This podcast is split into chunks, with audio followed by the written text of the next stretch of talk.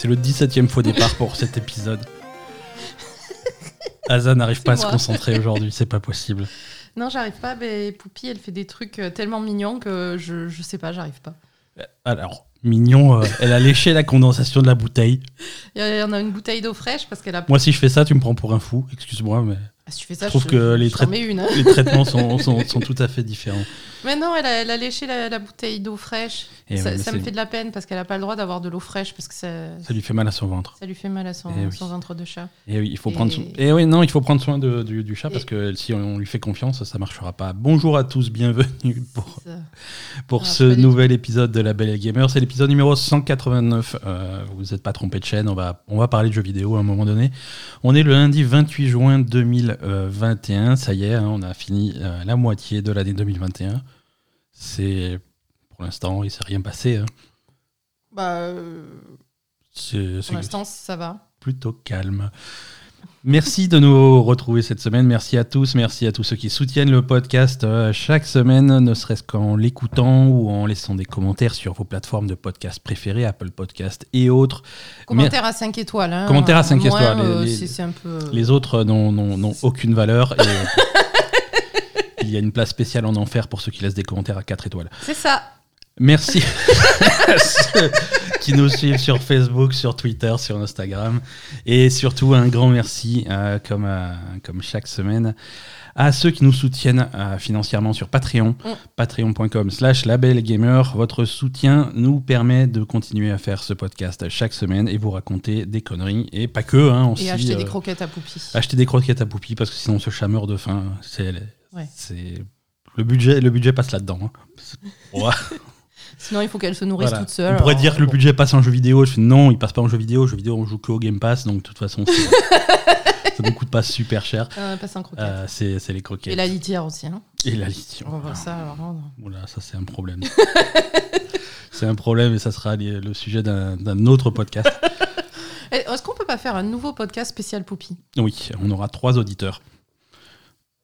Et alors Ça sera toujours euh, deux de plus que d'habitude. La Belle Gamer, cette semaine, on va. Pff, alors, on a, on a un peu d'actu, hein, pas énormément, parce que là, les gens se préparent à passer l'été euh, à, larver au soleil euh, sous la canicule, donc il va pas y avoir des tonnes de news.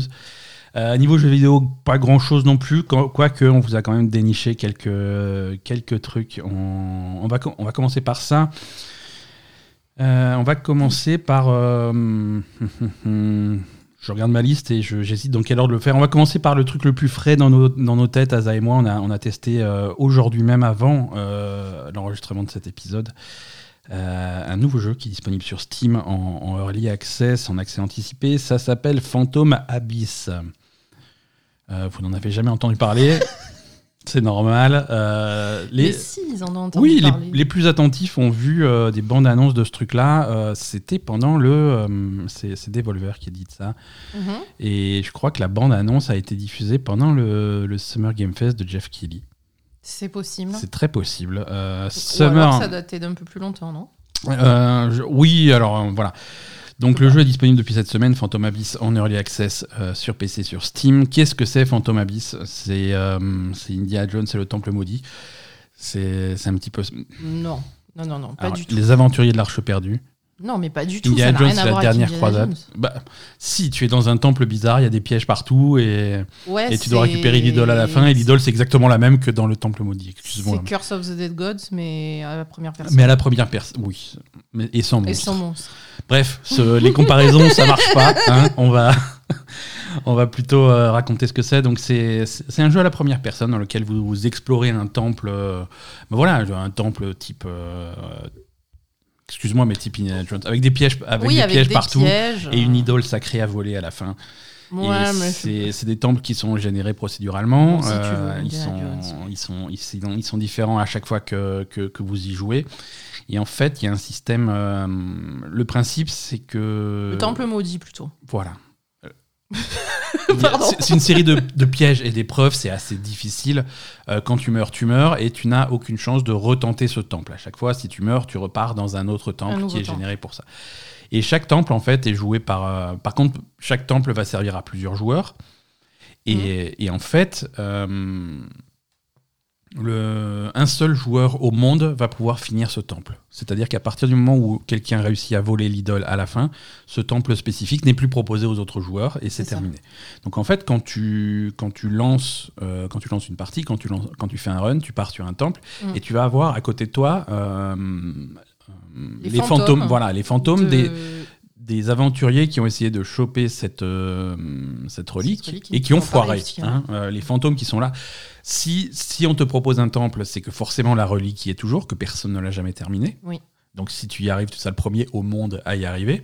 Euh, et, et tous les fantômes que tu vois à côté de toi, euh, c'est c'est des gens qui ont, qui ont foiré le truc et qui sont morts à un moment donné. Donc tu vas pouvoir les suivre, tu vas pouvoir les observer, tu vas pouvoir les voir mourir devant toi parce qu'ils vont se prendre des pièges. Alors soit tu essaies de garder le rythme et de les suivre et d'observer un petit peu ce qu'ils font pour voir où est-ce qu'ils se font avoir et essayer de voir les difficultés, soit tu les laisses faire leur vie. Je, je conseille pas ça. hein. Voilà, moi je. Mais, mais c'est rigolo. C'est le... Alors le jeu est... donc, se joue à la, à la première personne. Il va, il va, il va s'agir d'éviter euh, les, les lames qui sortent des murs, les, les, les, les pics qui sortent du sol, les sarbacanes, les, les blocs qui tombent du plafond, euh, ce genre de choses. Truc classique hein, quand même. Et les pièges, euh, les pièges plutôt classiques. Euh, Il y a des coffres. euh, Il y a, il y a des il y a coffres. une partie quand même d'exploration. Il y a une partie tu- d'exploration. ouais. Tu vas trouver des coffres de temps en temps tu qui coffres, vont te euh, filer une monnaie et cette monnaie est spécifique à ton run. ouais. Ça va te permettre, quand tu arrives à des hôtels, à acheter des- d'acheter des bénédictions qui vont te permettre de sauter plus haut, d'aller de ce genre de choses, de Mhm. récupérer de la vie et, et, bon, et espérer aller, aller un petit peu plus loin. Euh, et ça, en fait, au début, au début, quand tu explores, tu es plutôt tranquille, tu peux explorer à ton rythme et faire bien attention à éviter les pièges. Mais très vite, euh, tu vas avoir un, un genre d'esprit qui va te, qui va rajouter de la difficulté Ouais, Hein, qui va te. bah, qui est le gardien de qui est la le gardien, relique, en fait. hein. voilà, qui est le gardien de la relique, qui est le gardien du temple. Et, la plus grosse difficulté vient de là parce que c'est vraiment des trucs qui te rajoutent de la pression euh, au Mm. niveau du temps, qui te forcent à aller vite. Et forcément, aller vite, c'est faire des erreurs. C'est ça. Alors à chaque fois, ça va être un, tru- un truc différent. Ça va être soit un- quelque chose qui te suit, euh, Poursuit, ouais. qui, te, qui te poursuit pas très vite, mais suffisamment vite pour te presser. Mhm. Hein, donc tu dois toujours avancer, avancer pour pas qu'il te rattrape, parce que s'il te rattrape, il te tue. Ouais. Euh, tu vas avoir un autre qui va apparaître de temps en temps et qui va cracher des nuages de poison un petit peu partout dans la salle. Donc ça, c'est un petit peu embêtant aussi. Il faut Mm. esquiver, il faut pas être à l'endroit où il crache. Donc là aussi, il faut avancer vite. Ouais. Généralement, la solution, c'est d'être toujours en mouvement. On en a vu un autre qui, qui tirait des lasers. Ouais, mais Euh, celui-là, on l'a pas vu souvent. On l'a pas vu Donc, souvent. Euh, c'est Ça a l'air chiant aussi. ça a l'air hein. ça a l'air bien chiant. Ça a l'air bien chiant et ça rajoute de la difficulté au truc. Et, et généralement, c'est ça qui va te pousser à la faute. Mhm. Et, et, et voilà. Après, niveau le jeu, le jeu est super plaisant euh, parce que les, les mouvements sont très fluides. Alors, euh, par contre, Ouais. il faut enlever, il faut activer le. Non, activer ou enlever Désactiver le motion blur. Désactiver le motion blur, parce Ouais. que sinon, c'est. Ça, faut le faire dans tous les jeux. Sur PC, désactiver toujours le motion blur, ça sert à rien. Et, et Asa, ça l'a rendu malade. Non, mais j'ai découvert que j'étais de nouveau malade en regardant des jeux vidéo à la première personne. Ouais. Et celui-là, euh, je pouvais pas le regarder au début. Et en enlevant le motion blur, je peux le regarder. Ça va un petit peu mieux, ouais. Ouais. Euh, ouais, donc le, le- le jeu est très fluide. Ça, tu, tu te, tu te déplaces bien, tu peux courir, va, sprinter, ouais. Mm. euh, sauter, c'est assez large. Tu peux, tu peux faire des glissades. euh, Donc du coup, ça fait Ouais, des les mo- mouvements sont assez fluides. ouais, ça, fait des, ça, fait, ça fait des déplacements sympas quand tu as l'esprit qui te court après, que tu essayes d'aller un petit peu vite et que tu cours et tu as le truc en pente, alors tu glisses dans la pente pour, euh, pour passer sous des pièges ou des trucs comme ça. C'est, ça, permet de faire des choses, ça permet de faire des choses un petit peu héroïques, assez sympas. Euh, tu as, tu as accès à, à un fouet slash grappin qui est, qui est vraiment génial. Ouais, ouais, ça c'est Euh, pas mal. ouais. C'est, un fouet. euh, pour- déjà, c'est ça pour fait que- Indiana Jones. Voilà, c'est pour ça que je compare avec Indiana Jones. Excuse-moi, mais tu as un fouet, mais c'est un Oui, fouet. Quand tu, quand tu fouettes vers les, des rebords de plateforme en hauteur ou, un petit peu tu loin, t'agrippes, ouais. tu t'agrippes et ça fait grappin. Et, hum, et, et ça marche très bien. Ça marche très bien, ça te permet vraiment d'avoir des, des déplacements qui sont fluides Mm. et, et faire un petit peu ce que tu veux, atteindre des zones un petit peu secrètes. euh, c'est cool, c'est plaisant. Et le principe, voilà, le principe de multijoueur asymétrique est, est sympa. Euh, alors, les, vu comme ça, euh, quand on présente le truc, oui, il y aura jamais qu'un seul joueur qui va finir chaque temple, euh, un Oui, seul joueur au monde et tout. euh, c'est non, mais ça donne l'impression que c'est ultra dur. Fait non, les temples sont finissables, ça va. Oui, oui, non, c'est pas Euh, ultra quand, dur. quand tu te retrouves avec des fantômes, tu vas te retrouver avec euh, 3, 4, 5, 6 fantômes d'autres joueurs. Mm. Tu, tu vas pas te retrouver avec 85 fantômes ou 200 fantômes. Tu vas pas te retrouver avec des, des centaines et des centaines de gens qui ont foiré ce truc. Mm. Non, ça va. Euh, si tu te concentres un petit peu, tu peux arriver à la fin. Mm. Sachant qu'à la fin, euh, à la fin de chaque temple, tu vas avoir un, un choix. Euh, Soit aller vers la fin du temple, récupérer l'idole et ressortir, soit t'engager sur un temple plus difficile et du coup avoir de meilleures, euh, j'imagine, de meilleures récompenses à la fin parce que j'ai pas réussi. Pour le coup, là, le- la difficulté augmente. Ouais. Et en fait, ça te fait enchaîner sur un autre temple et tu as différents niveaux de profondeur. Et tu peux Mm. aller de plus en plus profond pour, euh, pour prendre de plus en plus de risques. euh, Et c'est de plus en plus dur. et c'est plus Là, en par plus dur. contre, les, les premiers niveaux sont relativement faciles. Par contre, les, le reste, je pense Bah, que c'est assez dur. hein. Les premiers niveaux sont même très faciles. Tu vois, s'il n'y avait pas le truc qui te court après, qui te force à Ah, aller vite, ça, oui. serait, ça serait Mm. presque trivial. quoi. C'est vraiment le cœur du jeu, c'est ça. C'est l'esprit qui te suit, qui te force à, à tracer et, et à prendre des risques. Mais, euh, mais voilà, non, c'est plutôt cool. Donc ça s'appelle, euh, c'est en early access. hein. Le, le- le jeu n'est pas terminé, il est disponible sur Steam actuellement. Il est au prix de 19, 19 euros. D'accord. Euh, pas très cher. c'est pas, c'est pas, c'est- écoute, c'est le prix pour, un, pour ce type de jeu. Oui, après, c'est c'est un- c'est- finalement, c'est un roguelike, en fait. C'est- hein. C'est c'est un roguelike dans, le, dans la génération procédurale des niveaux. C'est-à-dire que chaque temple est différent, chaque temple est généré pareil, mais tu vas rentrer dans une salle, tu vas dire Ah oui, cette salle-là, je la connais. Oui, voilà, c'est Euh, des salles. tu- euh, Tu, vas reconnaître des salles et elles vont être enchaînées différemment. c'est- C'est c'est pas généré procéduralement que ça te change la vie à chaque fois. hein. Non, non. C'est des salles que tu connais. Alors par contre, attention, les salles que tu connais, euh, les sarbacanes vont pas être au même endroit, Voilà, les trucs qui tombent du plafond vont pas être au même endroit, les, les, les, les- les marteaux qui se balancent pour te faire tomber dans le vide vont pas être au même endroit. Oui. Mais, euh, mais voilà, tu, tu- au bout de quelques runs, tu commences à re- reconnaître des, des éléments. Euh, mais sachant que si tu commences à t'aventurer dans les temples un petit peu plus profonds, avec des niveaux de difficulté supérieurs, tu vas tomber sur des pièges que tu connaissais pas. C'est ça. Euh, Oui, parce qu'en fait, les premiers niveaux, le temple, il ressemble. Enfin, tout- tous les runs que tu vas faire dans tous les différents temples vont se ressembler. Ouais. Et par contre, si tu t'engages dans le deuxième truc, là, c'est là que le- le- l'environnement change un peu, quoi. C'est ça, c'est ça. Exactement. Mais c'est vrai, c'est vraiment sympa. C'est sympa. Moi, je pense que le seul défaut qu'il peut y avoir à ce jeu, bah, ça va être la- le sentiment de répétition au bout d'un Mhm. moment, quoi. Ouais, ouais, Voilà. Sentiment de Comme répétition, euh, bah, frustré. bah, moi, j'ai été frustré quelques fois, mais bon, à chaque fois que je suis mort, c'est un petit peu euh, ma faute. Il y a certains. euh, Tu t'affoles trop, toi, quand il y a des trucs, en fait. bah, quand il y a 50 trucs à la fois et qu'il y a le machin qui te poursuit, qui te crache des nuages de poison dans la gueule, ouais, Ouais. tu, tu finis par paniquer, quoi. ouais, voilà, effectivement. Effectivement. Donc voilà, on reste à voir aussi ce qu'ils vont rajouter dans, au fil de- du développement du jeu, parce qu'on est en Mm. early access. Est-ce qu'ils font rééquilibrer les trucs Euh, Selon sur quel esprit tu tombes dans le temple, c'est clairement plus facile ou plus difficile. C'est vrai. Euh, c'est c'est intéressant en tout cas. C'est un jeu qu'on va suivre. Euh, c'est plutôt un bon jeu. hein, voilà. En tout cas, pour l'instant, même, même dans l'état là, euh, vu que c'est pas ultra cher, euh, c'est recommandé. Phantom, Phantom Abyss sur, sur Steam uniquement pour l'instant. Oui. Qu'est-ce qu'on a fait d'autre? Alors, on s'est attaqué. Après, après Indiana Jones, on va partir sur une, grande, euh, sur une autre grande licence du cinéma. On s'est attaqué aux Pirates des Caraïbes, à Sea of Thieves. Ah oui, c'est ça qui m'a filé la gerbille. Ça, ça aussi, ça t'a filé. la- Ouais, jeux- en ce moment, les jeux première personne, non, il y, a- y y un problème. ça, ça, va pas du tout. trouvé ce que c'était. Ouais. Euh, la saison 3 de Sea of Thieves a commencé cette semaine Mm. avec, euh, avec au cœur de la saison 3, le truc qu'ils ont annoncé à, à l'E3, c'est le gros partenariat avec, euh, avec Disney pour euh, les Pirates des Caraïbes, pour euh, Jack Sparrow, pour euh, Davy Jones et pour leurs bateaux respectifs. Mm. Donc tout ça, tout ça c'est dans le jeu, c'est présenté, c'est présenté sous la forme de, de nouvelles fables de filibustier. Tu sais, ces Oui, aventures scénarisées que tu peux démarrer dans Ouais. les avant-postes. Et, et donc c'est en, cinq- c'est en cinq chapitres. hein. Il y a cinq nouvelles fables de filibustier consacrées aux Pirates des Caraïbes. Ouais. Donc euh, pour l'instant on a fait la première, hein, on- hein, chaque chose en son temps.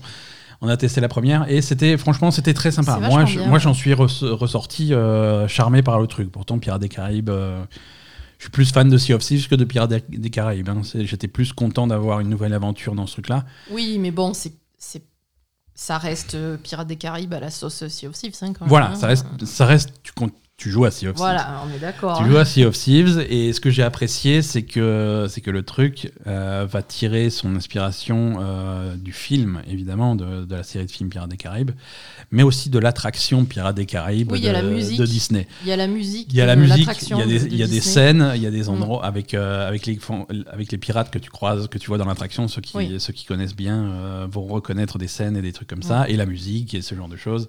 Mm. C'est très sympa qu'ils ont été puisés des, des deux côtés. Mm.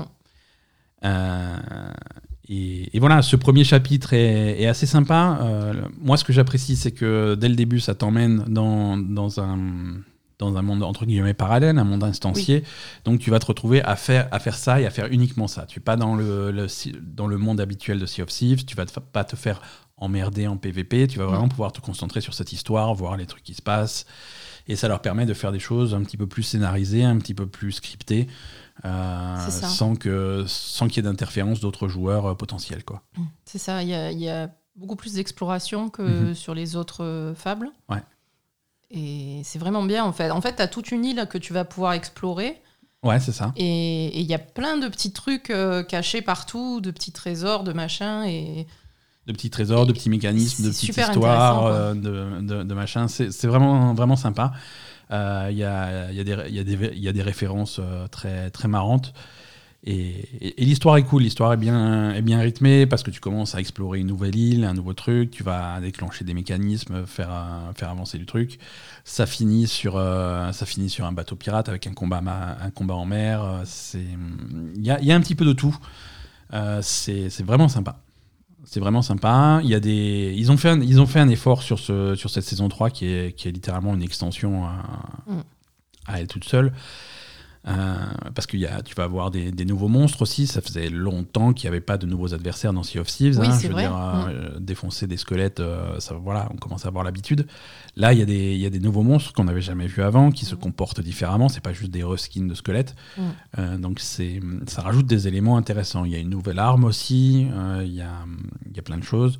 Et tu, et tu croises, voilà, et tu croises Jack Sparrow qui fait. Alors, ils n'ont pas été chercher Johnny Depp pour faire la voix. hein, ils ont été prendre un, un- un imitateur. Mais je crois que c'est l'imitateur de service pour les jeux vidéo avec euh, Pirates des Caraïbes. Je crois que c'est le même bonhomme. qui- Non, mais c'est le même bonhomme qui fait la voix de Jack Sparrow dans, dans Kingdom Hearts. Euh, Ah, c'est le même qui fait la voix de Jack Sparrow dans les jeux Lego où, où tu as les Pirates des Caraïbes qui, ab- qui, qui Ah, apparaissent de temps en temps. Il y a des jeux Disney avec les Pirates des Caraïbes. Voilà. À chaque fois qu'il faut un Jack Sparrow, c'est Mhm. lui qu'on appelle. Quoi. Ouais, bah, je- Pourquoi pas De toute façon, euh, c'est ça qui est rigolo, hein, parce que là, c'est Sea of Thieves. Donc, Ouais, ouais, ouais. Et, euh, et oui, et puis avoir- après, pour avoir des imitateurs de, de Jack Sparrow, euh, c'est pas compliqué. hein, c'est- euh, Non. Alors, euh, salut, moi c'est Jack Sparrow. Tu- Voilà. Je le fais pas bien Tu- par- Je vais enregistrer ce passage et en faire un jingle pour les prochains J'ai épisodes. pas bien fait C'était- C'était trop on, bien. laisse, on laisse nos auditeurs juger. C'est trop bien. N'hésitez pas à nous dire. Voilà, non, mais du coup, ça, ça fait l'ambiance. Tu vois, tu tombes, tu vois sur le bateau, euh, tu vois le bateau de, de David Jones qui est vraiment modélisé comme dans le film. Ça fait des bateaux, ça fait un bateau assez différent de ce que tu vois d'habitude dans Sea of Thieves. quoi. Oui. Il y a, il y, a un- il y a un boulot euh, assez fou qui a été fait sur cette extension. C'est une grosse, euh, une grosse collaboration avec Disney. Et, Non, c'est bien. Je trouve que vraiment là, euh, sur Sea of Thieves, on a vraiment un jeu qui est, qui est très complet et qui est très. Enfin, tu peux faire plein de choses différentes et, et ça Ah. rajoute Ah, encore euh, une Thieves. dimension en plus euh, au Sea jeu. of Thieves dans son ensemble devient un produit extrêmement complet, extrêmement Ah oui, dense, avec sûr. plein de choses différentes, variées à faire. C'est voilà, on est très loin de- du jeu un petit peu, un petit peu décevant et un petit peu léger qu'il y avait à sa au sortie. début, ouais. Non, et puis moi, je sais pas, je suis contente. Moi, j'aime bien. euh, Enfin, je suis surtout fan de l'attraction Pirates des Caraïbes de, d'Euro Disney. Et, et de l'ambiance et ce truc-là. Enfin, c'est incroyable quand tu es à l'intérieur, on est d'accord. C'est une des meilleures attractions d'Euro Disney. Pirates Ah oui, non, non, moi je suis, moi je suis super fan. hein. Et, et du coup, c'est vrai que cette ambiance-là, euh, ça, ça allait vraiment super bien avec Sea of Thieves. Et, et je trouve que vraiment c'est réussi. Et je, je suis contente qu'il y ait ça. Quoi. Vraiment, Ouais, ça, correspond bien au jeu et, et à toute cette ambiance un peu finalement second degré de, de- Ouais. des pirates. Quoi. Complètement, Voilà. complètement. Et, euh, et en plus, bon, tout ça est gratuit. Hein. Et oui, en Tout plus. ça est ouais. gratuit. Euh, ça, avec, le- euh, bon, alors, ils, ils ont trouvé des moyens de se faire un peu de sous. hein, tu vois, ils ont rajouté des nouveaux objets dans, dans, dans la boutique en argent réel, comme la tenue de Jack Sparrow, ce genre de choses. Oui, évidemment. mais bon, là, Mais c'est voilà, on si- quoi. Si, si te mettent des trucs cosmétiques comme ça dans, dans la boutique et que le, le contenu et le jeu restent gratuits, euh, c'est cool. Hein. Bon, Sea of Thieves, bien sûr, est pas gratuit. Il est sur les Game Pass, si vous avez le Game Pass. Mais, Ouais. Mais bon, c'est un jeu qui se vend à 40 euros euh, si t'as pas le Game Pass et qui est. C'est c'est pas beaucoup c'est- pour un jeu c'est pareil. un hein. sacré investissement, quoi. C'est pas beaucoup pour un jeu pareil. Et, et oui, il faut qu'il se fasse de l'argent d'une manière ou d'une autre. Ouais. Donc, euh, ouais, moi, je suis pour les cosmétiques. hein. Bon, saison 3, ça vient avec un Battle Pass en plus, avec plein d'objectifs, euh, des trucs euh, 50 Ouais. niveaux à remplir, comme ils avaient fait sur les saisons 1 et 2. Bon, ça c'est c'est plutôt classique, mais, Mm. mais voilà, euh, vraiment sympa, content d'avoir un prétexte pour retourner, pour retourner naviguer Mm. Euh, dans Sea of Thieves. On a, alors on a testé d'autres trucs. euh, J'ai été agréablement surpris par la démo. Alors ils ont une démo disponible depuis, depuis deux jours euh, de, du nouveau euh, The World Ends With You. Ah, c'est une licence? Neo The World, Ends with, The- World Ends With You, j'ai du mal. C'est le deuxième jeu de la série. Ah, d'accord. C'est le deuxième jeu de la série. hein. The World Ends With You, c'était un jeu sur, sur DS à l'époque. Mhm. Sur portable, c'était il y a longtemps, hein. c'était il y a plus de 10 ans, si je dis pas de bêtises. Donc euh, c'était, ça a toujours été, c'est alors c'est un jeu de rôle japonais, hein, c'est Square Enix qui fait ça, ça a toujours été un petit peu, un petit peu niche. hein. Euh, et, et là, euh, dix ans plus tard, ils refont un jeu. euh, il est très différent d'un point de vue gameplay, Mhm. mais il est, il est vraiment sympa. Moi, j'ai, je crois que, je crois que Asa, toi, tu as un petit peu moins accroché que moi. Ben, j'ai pas accroché et je me suis endormie. Donc, euh, Oui, mais ça, c'est parce que t'es fatigué, c'est pas forcément la faute du jeu. ben, je sais pas. Si c'était intéressant, je dormirais pas, quoi. Euh, The World Ends With You. Donc, c'est jeu de rôle japonais, ça se passe dans un Japon contemporain. hein, comme, oui, c'est à euh, Shibuya. hein. Voilà, comme à peu près 90% des, des jeux de rôle japonais qui se passent au Japon, c'est à Shibuya, à Tokyo. C'est ça. Euh, donc, c'est dans, dans ce quartier-là. Tu vas, tu vas jouer un groupe. ça commence avec deux jeunes, en fait, qui se baladaient, qui faisaient leurs courses à Shibuya, comme, comme des jeunes japonais euh, normaux. Mm. Et ils se retrouvent aspirés dans, cette, euh, dans un genre de dimension parallèle dans lequel ils sont forcés de jouer à un jeu. euh, Ouais. un, un jeu bizarre. Euh, ouais, ça rappelle la moitié de toutes les productions japonaises, que ce soit jeux vidéo, séries, euh, machin. bon. Ouais, ça, ça me rappelle la série qu'on a vue il y a pas longtemps. Comment, comment ça euh, s'appelait euh, Alice. Alice in Wonderland. Alice in Wonderland, ouais, sur Netflix. Dès que tu, il faut pas aller à Shibuya en fait. Quand non, t'es c'est à Tokyo, il y a un portail Ça interdimensionnel. craint, quoi. quoi. Ça, ça craint. Pareil dans Tokyo Mirage Session, pareil euh, Bah, dans Persona. hein. dans Persona. Euh, Qu'est-ce qu'on a fait d'autre comme jeu à Shibuya récemment Euh, non, Tokyo Mirage Shin. Me- Shin Megami Tensei 3 était Ouais, à ouais. Shibuya également. Ah oui, non, mais Euh, tous. hein. Non, c'est. On commence à connaître, tu vois. Je veux dire, euh, ouais, tu, tu m'amènes là-bas, je me repère. Ouais, c'est clair. Il y a pas de Ouais, le métro, il est là. Le Il n'y a il aucun problème. Je sais où est le métro, le chien, Ouais. l'immeuble. Enfin bref.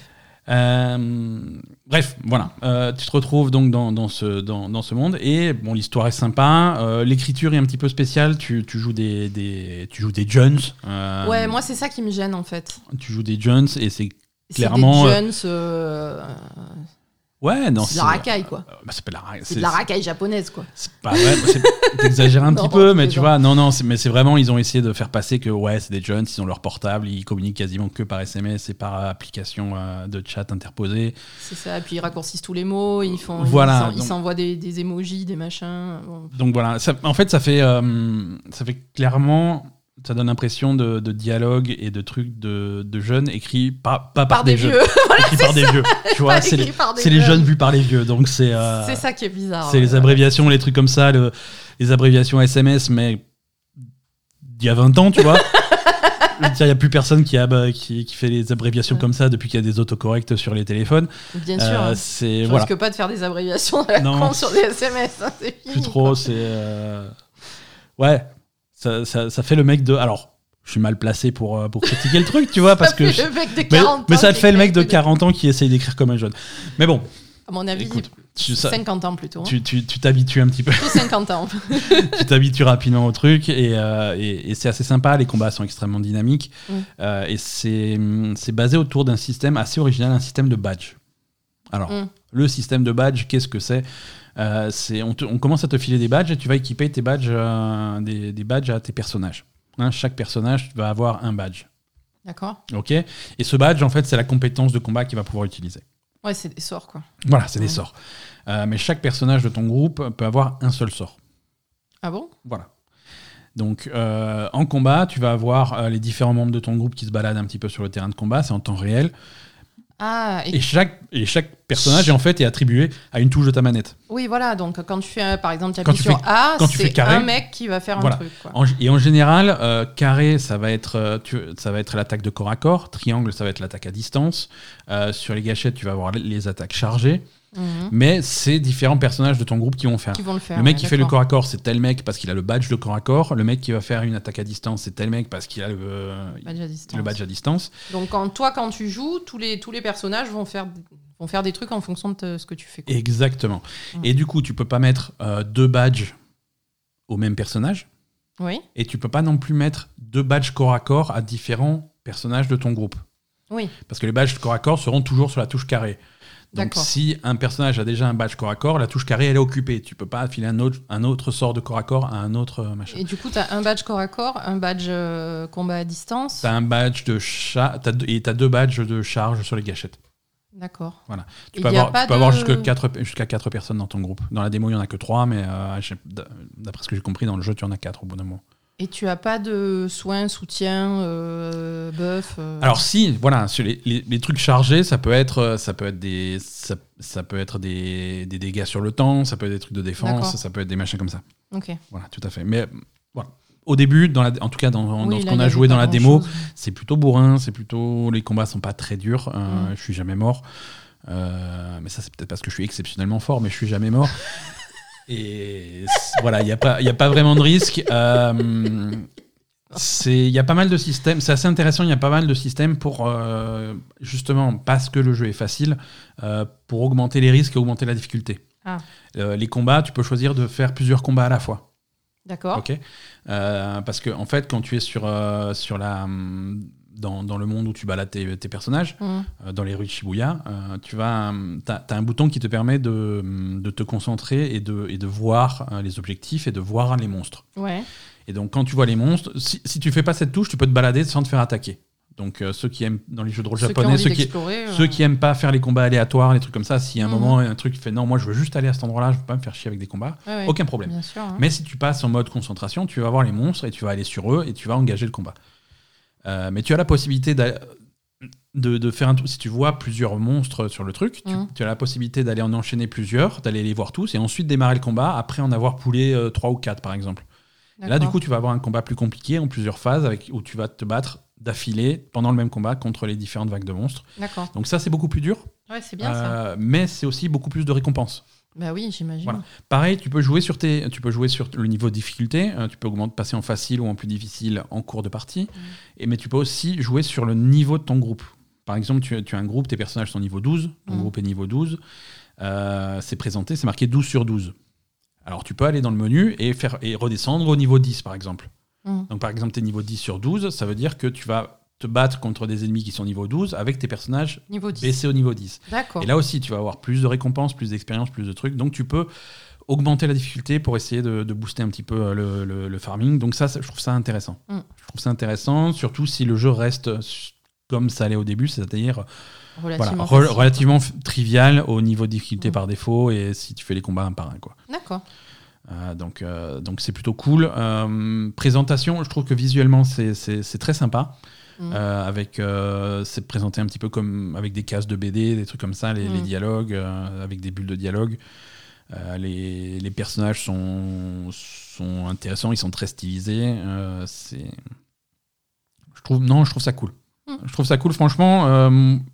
The, The World Ends With You, j'avais fait le premier à l'époque. Alors, je m'en souviens très peu parce que j'y avais, j'y avais joué vraiment à l'époque quand il était sorti. Je me rappelle un petit peu de cette ambiance, mais, mais plus trop les détails. Euh, et celui-là, il avait été annoncé l'année dernière, ou ouais, fin d'année dernière, je crois. Et, il, sort là bientôt, il sort euh, le 27 juillet. Et, et, et ça me branchait pas plus que ça, mais après avoir joué à cette démo, je sais pas, je suis vraiment, je suis vraiment intrigué. Mhm. Euh, donc je vais, je vais peut-être, euh, je vais peut-être tester ça. Euh, on va voir. En plus, la progression de ta démo, tu peux la conserver pour le jeu final, Ouais. hein, parce que c'est vraiment le début du jeu, les deux premiers chapitres. Ouais. Euh, et donc à la fin du truc, tu peux, tu peux garder ta sauvegarde et y jouer sur le jeu final. Ça sort sur Nintendo Switch, PlayStation 4 et sur, euh, sur Steam. sur PC Steam. Alors la démo, elle est dispo sur quoi? Nous, on a fait la démo sur, euh, sur Play. Euh, je crois que la démo est sur Switch aussi. Ah, pardon, j'ai dit une connerie. Il est absolument pas sur Steam, ça sera sur l'Epic Game Store, euh, la version PC. Et, et la démo. euh, la démo uniquement sur les versions console. La démo est disponible euh, sur, euh, sur Switch et sur, Sur PlayStation. sur PlayStation 4 et 5. Et 5. Enfin, il n'y a pas de version PS5 du Ouais. jeu qui sort. C'est que PS4. voilà. C'est Mais bon, ça PS4 tourne sur que tu peux PS5. te faire tourner en rétrocompatibilité. Voilà. Euh, voilà, non, très sympa. euh, bonne, euh, bonne surprise là. Je- je- J'avais lancé la démo sans aucune conviction et j'en suis ressorti. Voilà, je l'ai fait d'une traite et j'étais content à la fin. Mm. Euh, voilà, voilà pour les jeux auxquels on a joué cette semaine. Je pense que Asa, est-ce que tu as, hum, est-ce que tu as ton rapport hebdomadaire euh, Darkest Dungeon euh? Darkest Dungeon, toujours. euh, Toujours, Darkest Dungeon, ça fait partie de ces jeux. On- je- la question, c'est pas savoir si tu aimes ou si tu aimes pas le jeu. Le jeu s'en fout de savoir si tu l'aimes ou si tu l'aimes pas. Le jeu, lui, il te déteste. Ça, c'est clair. Le jeu, il, il est vraiment contre toi. Et Non, le jeu a envie que tu meurs. Ouais, ouais, mais il est. Ça dépend. Je sais pas. En fait, ça dépend. Parfois, c'est surprenant le- la difficulté. Parfois, je suis surprise par euh, la facilité et la difficulté des trucs, quoi, tu vois. Il y a des hauts et des bas, tu Ouais. vois. euh, C'est. Des fois, tu tombes sur des trucs, tu fais ça en 2-2, pas de problème, tu perds personne, euh, personne est stressé, t'as as perdu 3 points de vie, et puis tu En relances fait- le truc où c'est exactement le, le, le même truc, le même niveau de le difficulté. même niveau de difficulté, et tu te retrouves dans un truc énorme avec des mecs qui te défoncent. C'est. C'est le genre, c'est c'est un jeu où, bon, bien entendu, tout est généré aléatoirement, et du coup, il suffit d'avoir deux mauvais tirages d'affilée pour que la, la situation bascule. Et il faut, il faut vraiment pas avoir peur de, de fuir, de laisser tomber, Ouais. euh, et pas te dire non, c'est pas normal. euh, J'ai réussi la dernière fois, il y a pas de raison que je réussisse pas cette fois. Si. Non, non, si ça va si. pas, il faut, il faut se fait. barrer. hein. Il y a des groupes, il y a des combats qui sont plus difficiles que, de- que les autres, Mhm. qui vont voilà. Et si tu as ces combats difficiles en début de run, euh, c'est compliqué. Et si ça. tu as deux, deux combats difficiles d'affilée, tu sais que ça va pas le faire. Et si tu vois que tu es, au premier tiers de ta, parce que tu arrives à- vraiment bien à savoir si la mission va être longue ou pas, s'il reste beaucoup de choses devant Oui, toi. tu vois, tu as une carte de, Voilà. de, la- de, de l'entièreté de ton, de Voilà. ton parcours. Donc et tu si vois tu où vois, en es. si tu vois toujours que tu es au premier tiers de ta mission et que Ouais. tes mecs ils sont déjà en train de ramper euh, cadavériques, Il faut- non, faut faut se laisser tomber, ça se passera pas bien. faut se barrer, c'est impossible. Voilà, Ouais, il faut pas, faut ravaler sa fierté, faut se barrer euh, et là, et ça se passera mieux la prochaine fois, quoi. ça. Ouais, non, c'est ça. Et. Ouais, non, et, et là, j'en suis au moment où, euh, où ça me fait chier de perdre des mecs. Parce que j'ai investi du pognon dans les. Oui, Voilà, voilà. j'ai commencé. ben, à partir du moment où il commence un- tu- quand tu fais plusieurs runs avec, ben, ça commence à, il commence à augmenter de niveau. Donc, du coup, tu vas leur acheter des meilleures armes. Exactement. Tu vas leur acheter euh, les sorts qu'il faut euh, parce que. oh, Pardon, j'ai tapé. T'as frappé le micro. micro. Euh, en fait, ils n'ont pas tous leurs sorts qui sont débloqués. Donc, après, selon ce que tu préfères jouer, tu vas leur acheter des sorts, ça te coûte de l'argent. Mhm. Euh, moi, j'ai jamais de fric dans ce jeu. Ouais. Je, je suis toujours à la ramasse. Après, à chaque fois que tu vas leur faire des traitements et des, des- des trucs pour les déstresser, tout ça, ça va te coûter de l'argent. Ça Donc, coûte du du coup, pognon aussi. au fur et à mesure, tu investis vachement dans tes personnages. Et, et donc là, euh, là, vraiment, quand j'en perds un, ça, ça, ça me fait chier. La dernière fois, je- j'en ai perdu une. ça m'a dégoûté, quoi. Ouais.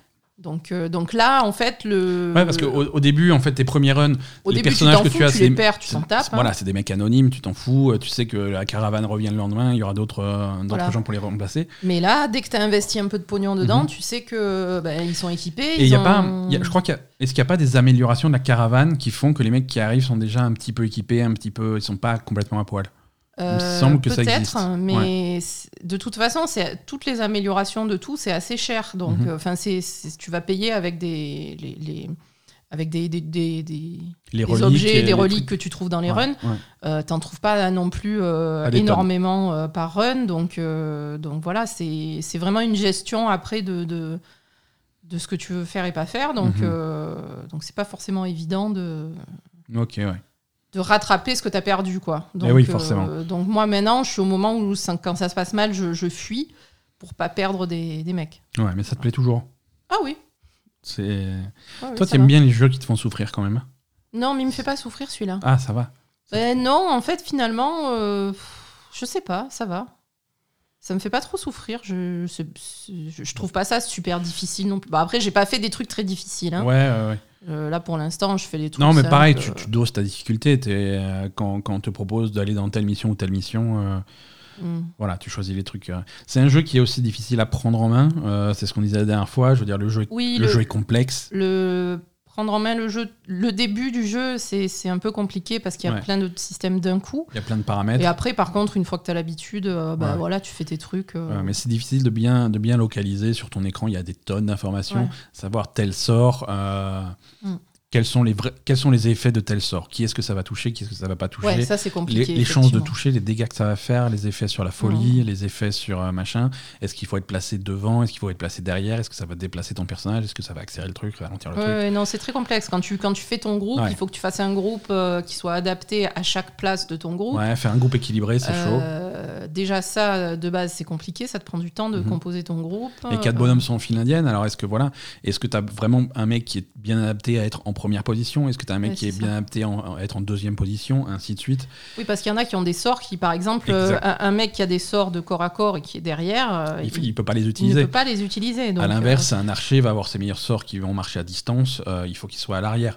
C'est ça. Euh, et une fois que tu as bien composé, tu as bien un bon mec en premier, un bon mec en deuxième, un bon mec en troisième, un bon mec en quatrième, est-ce que tu as quelqu'un qui va soigner? Est-ce que tu as quelqu'un qui va tanker? Est-ce que tu as quelqu'un qui va faire du dégât? C'est ça. Voilà, avoir un groupe équilibré, c'est très compliqué. C'est ça. Et donc, une fois que tu as un bon groupe, euh, en perdre, perdre quelqu'un dans bon groupe, c'est catastrophique. Quoi. C'est- Il y a Mais tout de qui se casse la gueule comme un château de cartes. Clairement. Et de toute façon, même une fois que tu as un bon groupe, tu es obligé de le changer au run d'après parce qu'ils Ouais. prennent du stress.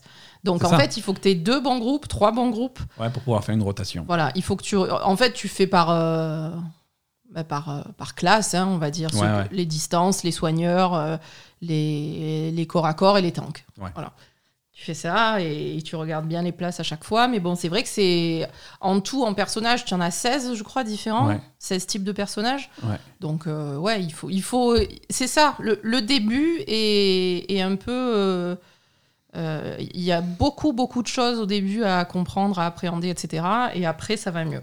Mhm. Mais c'est vrai que le début est un peu. euh, Ça fait un peu peur, quoi. Ouais. Et une fois que tu as ça, euh, voilà. Mais tu passes limite plus de temps à choisir ton groupe, à, à- à améliorer tes trucs, à soigner tes mecs. Tu passes plus de temps pour la gestion Ah, bien sûr. de ta base, de ton groupe, que pour le run. Parce qu'après, le run aussi, il faut le faire. Le run, ça, ça se passe bien, mieux quand tu le fais le plus rapidement possible, en fait. Ouais. Parce que tu as vraiment ce système de torche qui diminue Ouais. et qui augmente le stress, etc. Donc, euh, donc il faut vraiment, là aussi, prendre ouais. l'habitude d'aller euh, relativement vite euh, pendant le run. Donc, voilà. Ouais. Ouais, bah écoute. Euh, moi, moi j'avais une question. Alors, si s'il y a des gens qui nous écoutent qui, ont, qui peuvent faire un retour d'expérience, moi je t'ai vu jouer donc à, à Darkest Dungeon, ça m'a donné envie de jouer à Darkest Dungeon aussi. Mais euh, je me suis dit, moi je vais pas jouer sur la console, moi je vais y jouer sur, euh, sur tablette ou un truc comme ça, comme ça au fond du lit, je me fais mon petit Ah, petite pas con, partie de. Darkest Dungeon avant de. Mhm. Voilà. Et donc je voulais, hum, je voulais le prendre sur, sur iPad, j'ai été voir la version tablette, parce que c'est une version spéciale tablette de- du jeu. Euh, et les commentaires étaient plutôt négatifs. Euh, Ah. Voilà, euh, que l'application était bof, que ça marchait pas forcément super bien, qu'il n'y avait pas les extensions, que c'était pas forcément à jour. Euh, donc du coup, ça m'a refroidi. Si jamais il y en a parmi, parmi les gens qui nous écoutent qui ont testé la version tablette de Darkest Dungeon, si vous êtes satisfait ou pas, je suis, je suis super curieux d'avoir un retour. Ouais, c'est vrai. Voilà. Donc du coup, moi, ça m'a ça m'a refroidi, je l'ai pas pris. Et, Mais après, est-ce que c'est vraiment le truc auquel tu as envie de jouer juste avant de dormir? Non, mais voilà, le, pro- le pro- ou sur les téléphones, tu vois, ou machin, mais, Ah oui, mais la- sûr. Voilà, avoir le truc entre les mains et en tactile, en appuyant sur les trucs, ça, ça, ça paraît adapté, tu vois. Ça paraît adapté. ouais. Ça paraît adapté, mais bon, j'ai pas, j'ai pas testé. Écoute, Asa, c'est bon, c'est tout pour euh, les, les jeux auxquels on a joué cette semaine. On va passer, euh, euh, on va passer à l'actualité. C'est parti.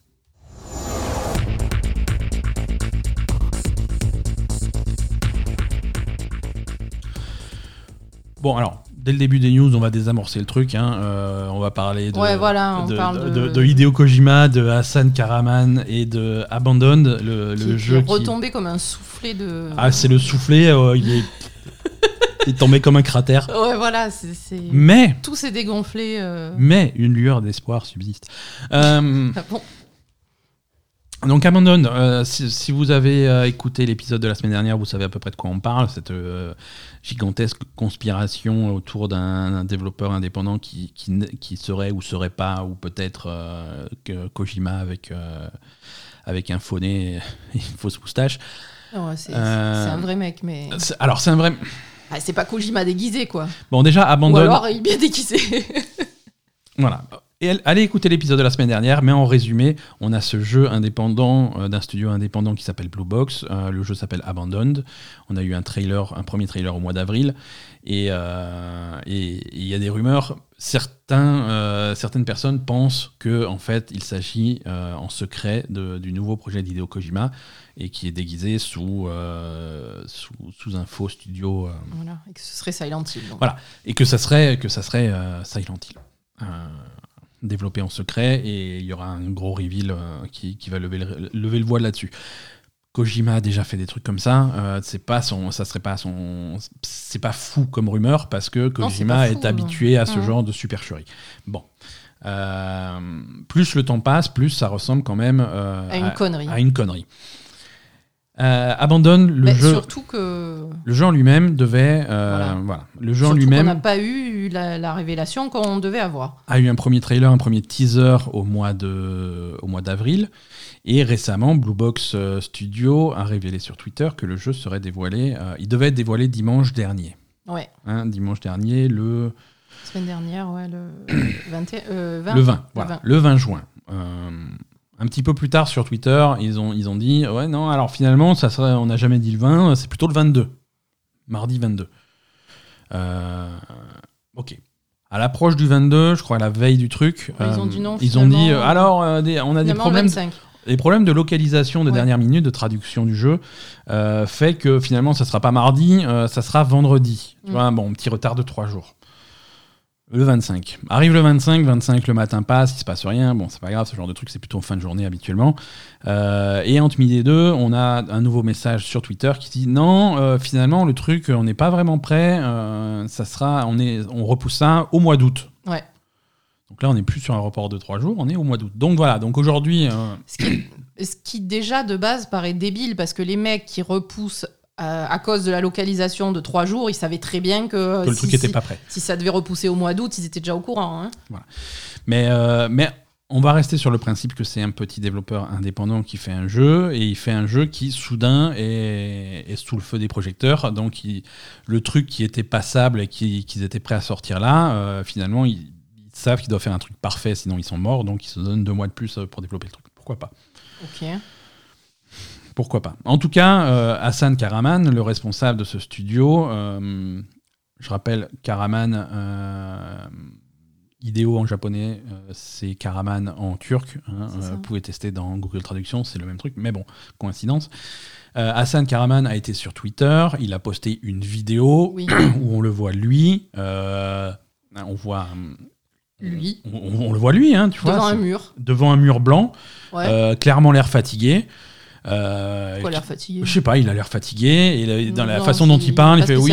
fatigué, Les derniers hein. jours, les derniers jours ont été très difficiles pour moi et mon équipe. Euh, Oui, c'est vrai qu'il a l'air, il a l'air, il a l'air déprimé. ouais. Il n'a pas l'air fatigué, il a l'air déprimé. Beaucoup de pression et beaucoup de confusion. Alors je voudrais réitérer que non. euh, je- Alors, la façon dont il dit ça. Alors déjà, je voudrais préciser que je suis une vraie personne. J'existe vraiment. Je ne suis pas Hideo Kojima. Je n'ai aucun lien avec Hideo Kojima. Je ne travaille pas sur Silent Hill. On est un petit studio indépendant et on fait Abandon. Ouais, mais bon, pourquoi ils ont, ils ont, c'est eux qui, c'est eux qui, qui ont chauffé tout le monde. Donc si c'est ça, euh, c'est, Voilà. si vraiment ça tombe à plat, c'est con parce que c'est eux qui ont cherché derrière. hein. Donc, est-ce que c'est est -ce c'est la vérité? Est-ce que c'est un autre, encore un autre mensonge pour alimenter le truc? Voilà, on ne sait pas. Mais en tout cas, euh, En tout cas, il est pas crédible, hein, euh, Karaman. hein, il n'est pas mais- crédible. euh, mais les jeux qu'il a sortis, voilà, si tu commences à. Et ça faisait partie des trucs. Euh, il a qui- jamais sorti de jeu. c'est qui ça, alimentait la. Il a, il a sorti, alors il a sorti un Kickstarter qui n'a pas fonctionné. hein, il réclamait 7000 euh, 7000 euros. euh, il, a, il, a, il en a récolté 19, un truc comme ça. 19 euros? Oui. euh, 19 euros? Je veux dire, même lui, il pouvait en Non, mettre voilà. un peu plus. quoi. il a sorti des trucs en early access sur Steam qui étaient foireux. C'est vraiment, c'est vraiment Ah, un, c'est bizarre, un quoi. petit studio indépendant, mais vraiment un studio minuscule Studio qui fait. foireux. Qui, qui multiplie depuis 2015 euh, les, les projets, euh, les projets foireux. Des projets qui n'aboutissent pas. quoi. Et c'est ça qui fait que pourquoi un studio qui, de toute Ouais. évidence, euh, est, est, foireux. Et que tu- je- alors, désolé, Hassan Karaman, si tu nous écoutes, je- ça a l'air d'être un garçon sympathique, mais euh, voilà. Non, ils, Tu- ne font pas des c'est jeux un studio de qui qualité. qui n'a jamais fait- n'arrive pas à faire un jeu qui sort du lot, quoi. On va le dire, pro- on va le dire proprement. On va dire, c'est un studio qui n'a jamais fait ses preuves. C'est ça. Et un- pourquoi, pourquoi un studio qui n'a jamais fait ses preuves euh, obtient de la part de Sony le feu des projecteurs? Oui, c'est ça qui Hein? est bizarre. Parce que c'est Sony, à la base, c'est Sony qui dit voilà, sur le blog officiel PlayStation, c'est pas de la merde, le blog officiel PlayStation, quand il y a des news sur le blog officiel, c'est une fois de temps en temps, et c'est généralement des gros trucs. Donc quand le blog officiel PlayStation dit voilà, nouveau jeu PlayStation 5, ça s'appelle Abandon, voilà, voici le trailer, ça sera une exclusivité pour la PlayStation 5, Mhm. euh, développé spécialement pour euh, machin.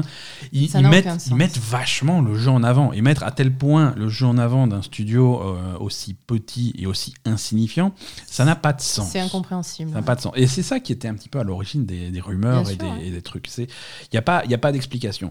Ce cher Jeff Keighley du Summer Game Fest euh, met également beaucoup ce jeu en avant. Euh, pourquoi?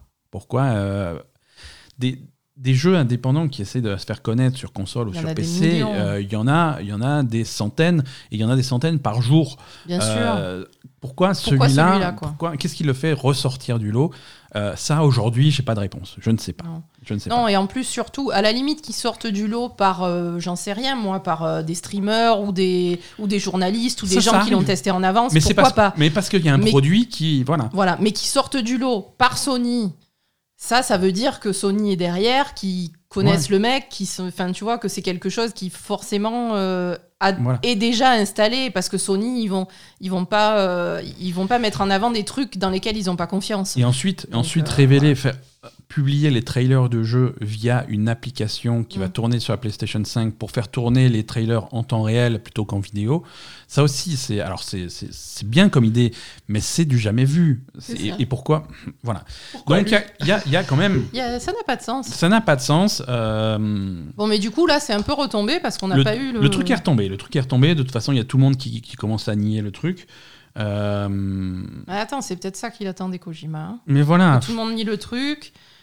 Ça, ça, ça peut être un coup à Kojima aussi, de se dire, bah tiens, je vais les chauffer, après je vais dire que c'est pas vrai, et puis finalement, en août, ils vont tous se rouler par terre, et ils vont se jeter sur le jeu. Alors, je pense qu'il y a quand même quelque chose derrière ce jeu qu'on va. Mais je sais pas quoi. Est-ce que c'est Kojima? Je suis pas sûr. Sans doute que non. Est-ce que c'est Silent Hill? Je suis pas sûr. Sans doute que non.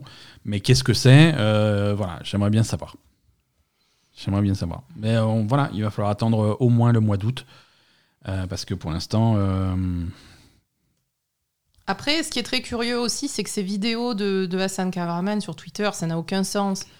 C'est il, il n'existe pas ce mec, c'est pas un vrai c'est un, mec. c'est pas un mec, c'est un mec qui s'enregistre euh, face à une à webcam sur fond blanc. Sur un, sur un fond, un truc en carton derrière lui en disant on voit Ouais, pas mon, son équipe. on mon voit pas- équipe, machin, mais ton équipe elle est où? Enfin, tu vois, si tu veux faire un vrai truc crédible, tu vas t'en- te- t'enregistrer dans ton endroit où tu travailles avec les gens qui bossent derrière. C'est pas très compliqué quand même.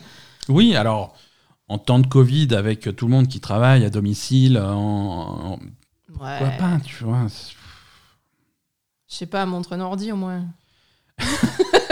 Voilà. Parce que, parce que se montrer devant, devant une caméra, ça n'a ça n'a convaincu personne. Non, non, Ça, pas de valeur quoi. Pas de valeur du tout. C'est pire même. ça n'a convaincu personne parce que, si tu veux, euh, pour, euh, pour Metal Gear Solid 5, euh, qui s'appelait à l'époque de la, du subterfuge qui s'appelait juste Phantom Pain, Mm. Euh, ils avaient fait ça, ils avaient fait un faux studio, ils avaient fait un faux développeur, un, je sais plus le nom, il s'appelait, ah, c'était drôle parce que c'était Roakim quelque chose. Et Roakim, c'est l'anagramme de Kojima. Sérieux? Oui, Ah ouais, bah alors il avait déjà fait et ça. il y avait et il y avait un mec qui faisait des interviews. Oui, qui, faisait- qui jouait le, le qui rôle. jouait le rôle. Donc tu vois, c'est pas nouveau tout ça. Il y a déjà euh, ouais. engagé des, des- des acteurs pour faire ces trucs, pour faire ces supercheries à la con. Donc forcément, euh, c'est difficile d'être d'être convaincu quoi. Le truc qui est nouveau, qu'il n'avait pas encore fait, Mhm. c'est retarder à la dernière minute et faire la- le reveal de- deux mois après, quand tout le monde se sera dit non, c'était pas vrai. Ouais, ouais, ouais. Parce qu'en fait, voilà, c'est- un peu une compilation de, de, de tous les trucs qu'il a déjà fait, parce qu'il a déjà fait aussi euh, l'application pour euh, l'application slash démo pour révéler le jeu. Ça, c'était c'était pété pour Silent Hills. Euh, non, c'est ça a l'air d'être un best-of de tout ce qu'il a jamais fait. Mais bon, on a ce mec, on a Hassan Karaman qui est, euh, qui est sur Twitter en vidéo et qui dit que c'est pas lui. Donc euh, on va le croire. Il n'y a pas de raison. Non, moi je le crois pas. Je suis désolée. je sais pas si c'est Kojima, mais en tout cas c'est pas ce mec-là. hein. Il a rien à voir avec les, avec les frites, lui. hein. Voilà. si tu vas voir. Mais après, c'est- quelqu'un qui existe. Son profil, son profil PlayStation est actif. Il joue à des jeux régulièrement. C'est bien. Et oui, c'est ça. Depuis cette vidéo, le dernier jeu auquel il a joué, c'est Telling Lies. Je n'ai rien d'autre à ajouter. C'est pas Je te promets que c'est vrai. Je te promets que c'est vrai. Et ça sera la conclusion de cette news.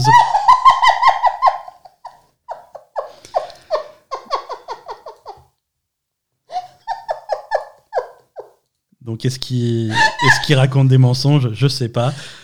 Ça, c'est pas possible. Mais au bout d'un moment, Non, si c'est tu une veux, conne- là, c'est si vraiment tu une veux arrêter connerie, quoi. d'alimenter le truc, C'est vraiment une connerie. C'est sûr Ça- que c'est Kojima. ça, Je suis désolée. Je suis désolée de plus. En, en fait, à chaque fois, je me dis non, mais c'est- c'est c'est une connerie. Et puis après, euh, je- là, tu me, tu me sors un truc comme ça. C'est obligé que c'est Kojima, quoi. C'est Kojima qui fait monter la sauce. Écoute, la news suivante, c'est un petit peu la contre-rumeur, euh, puisque euh, Kim Swift, un designer de jeux vidéo bien célèbre, hein, qui a passé quelques années chez Valve, en particulier, euh, c'était la, la, la designeuse pardon, de, de Portal. Oui. La créatrice de Portal, euh, donc qui a, qui a bossé chez Valve pendant des années sur les différents épisodes Half-Life 2, sur Left 4 Dead 2, sur Portal. Euh, elle s'était barrée en 2012, elle avait sorti de son côté en indépendant euh, Quantum Conundrum qui était plutôt sympa. Euh, elle, a, elle a bossé chez Amazon, elle a bossé chez Electronic Arts Motive, euh, sur Star Wars Battlefront 2 en particulier.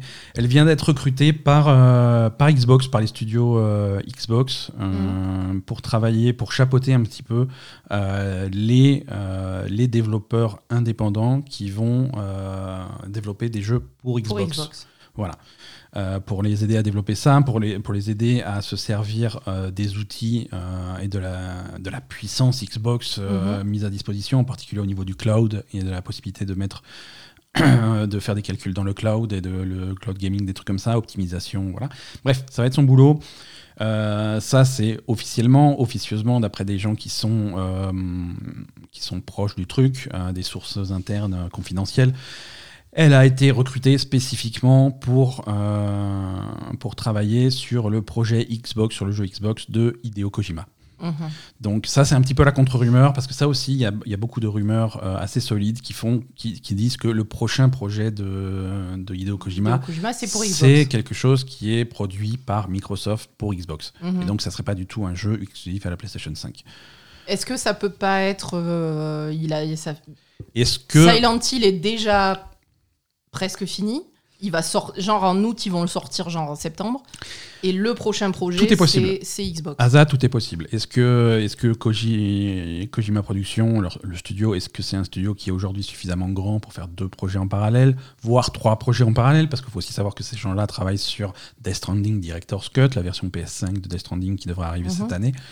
Euh, donc c'est beaucoup de choses en parallèle, mais c'est aussi un très gros studio. hein, euh, C'est un très gros studio c'est un studio qui a, qui a grossi très très vite. Ouais. Euh, Hideo Kojima, c'est un grand nom. Ils ont reçu beaucoup de sous de la part de PlayStation pour faire Death Stranding. Death Stranding, ça n'a pas été un carton interplanétaire, mais ça a Mais été quand un même, succès. hein, bien sûr. hein. Ça a quand même été un succès. Donc voilà, tout est possible. Tout Ouais. est possible à ce stade-là. Euh, quelle est quelle est l'implication d'Hideo Kojima lui-même sur différents projets? Euh, Est-ce que parce qu'il peut très bien participer à un projet un petit peu de loin à titre de consultant. Euh, C'est possible. voilà, tout est, tout est possible. Euh, mais en tout cas, voilà, Kim Swift a rejoint l'équipe de Xbox. Mhm. Euh, et ça, c'est ça, c'est plutôt cool parce que c'est un grand nom et elle est, c'est vraiment quelqu'un de, de- de talentueux. Donc pour Xbox, c'est un, c'est un atout. Euh, Sony de leur côté, on va parler en particulier de Insomniac, développeur extra. Là, pour le coup, euh, quand on parle de, de- de développeurs prolifiques, Insomniac, ils viennent de sortir euh, Ratchet et Clank. Mhm. Euh, quelques mois seulement après avoir sorti la version PlayStation 5 de Spider-Man et Spider-Man Miles Morales. Mhm.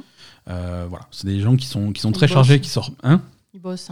ouais, ouais, ouais, ils, ils bossent bien. Alors là aussi, voilà, c'est le genre de studio qui est suffisamment grand pour avoir plusieurs, plusieurs projets en parallèle. Mhm. Euh, là, a priori, un de leurs prochains projets, ça sera un jeu multijoueur, puisque euh, les offres d'emploi euh, recherchent spécifiquement euh, des, des, des gens pour travailler sur un projet multijoueur. Hein. D'accord. c'est c'est comme ça que c'est décrit.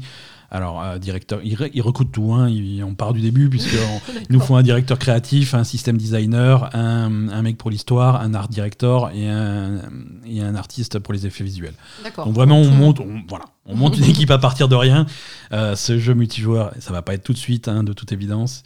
Mais alors, c'est soit. Alors, pour l'instant, on n'a pas vraiment d'infos, hein, à part ces, ces offres d'emploi. hein. Donc, est-ce que ça sera vraiment un jeu multijoueur à part entière? Est-ce que ça Est-ce que ça sera une composante multijoueur sur un de sur leurs un prochains jeu, projets? Voilà, c'est ce que je sais pas.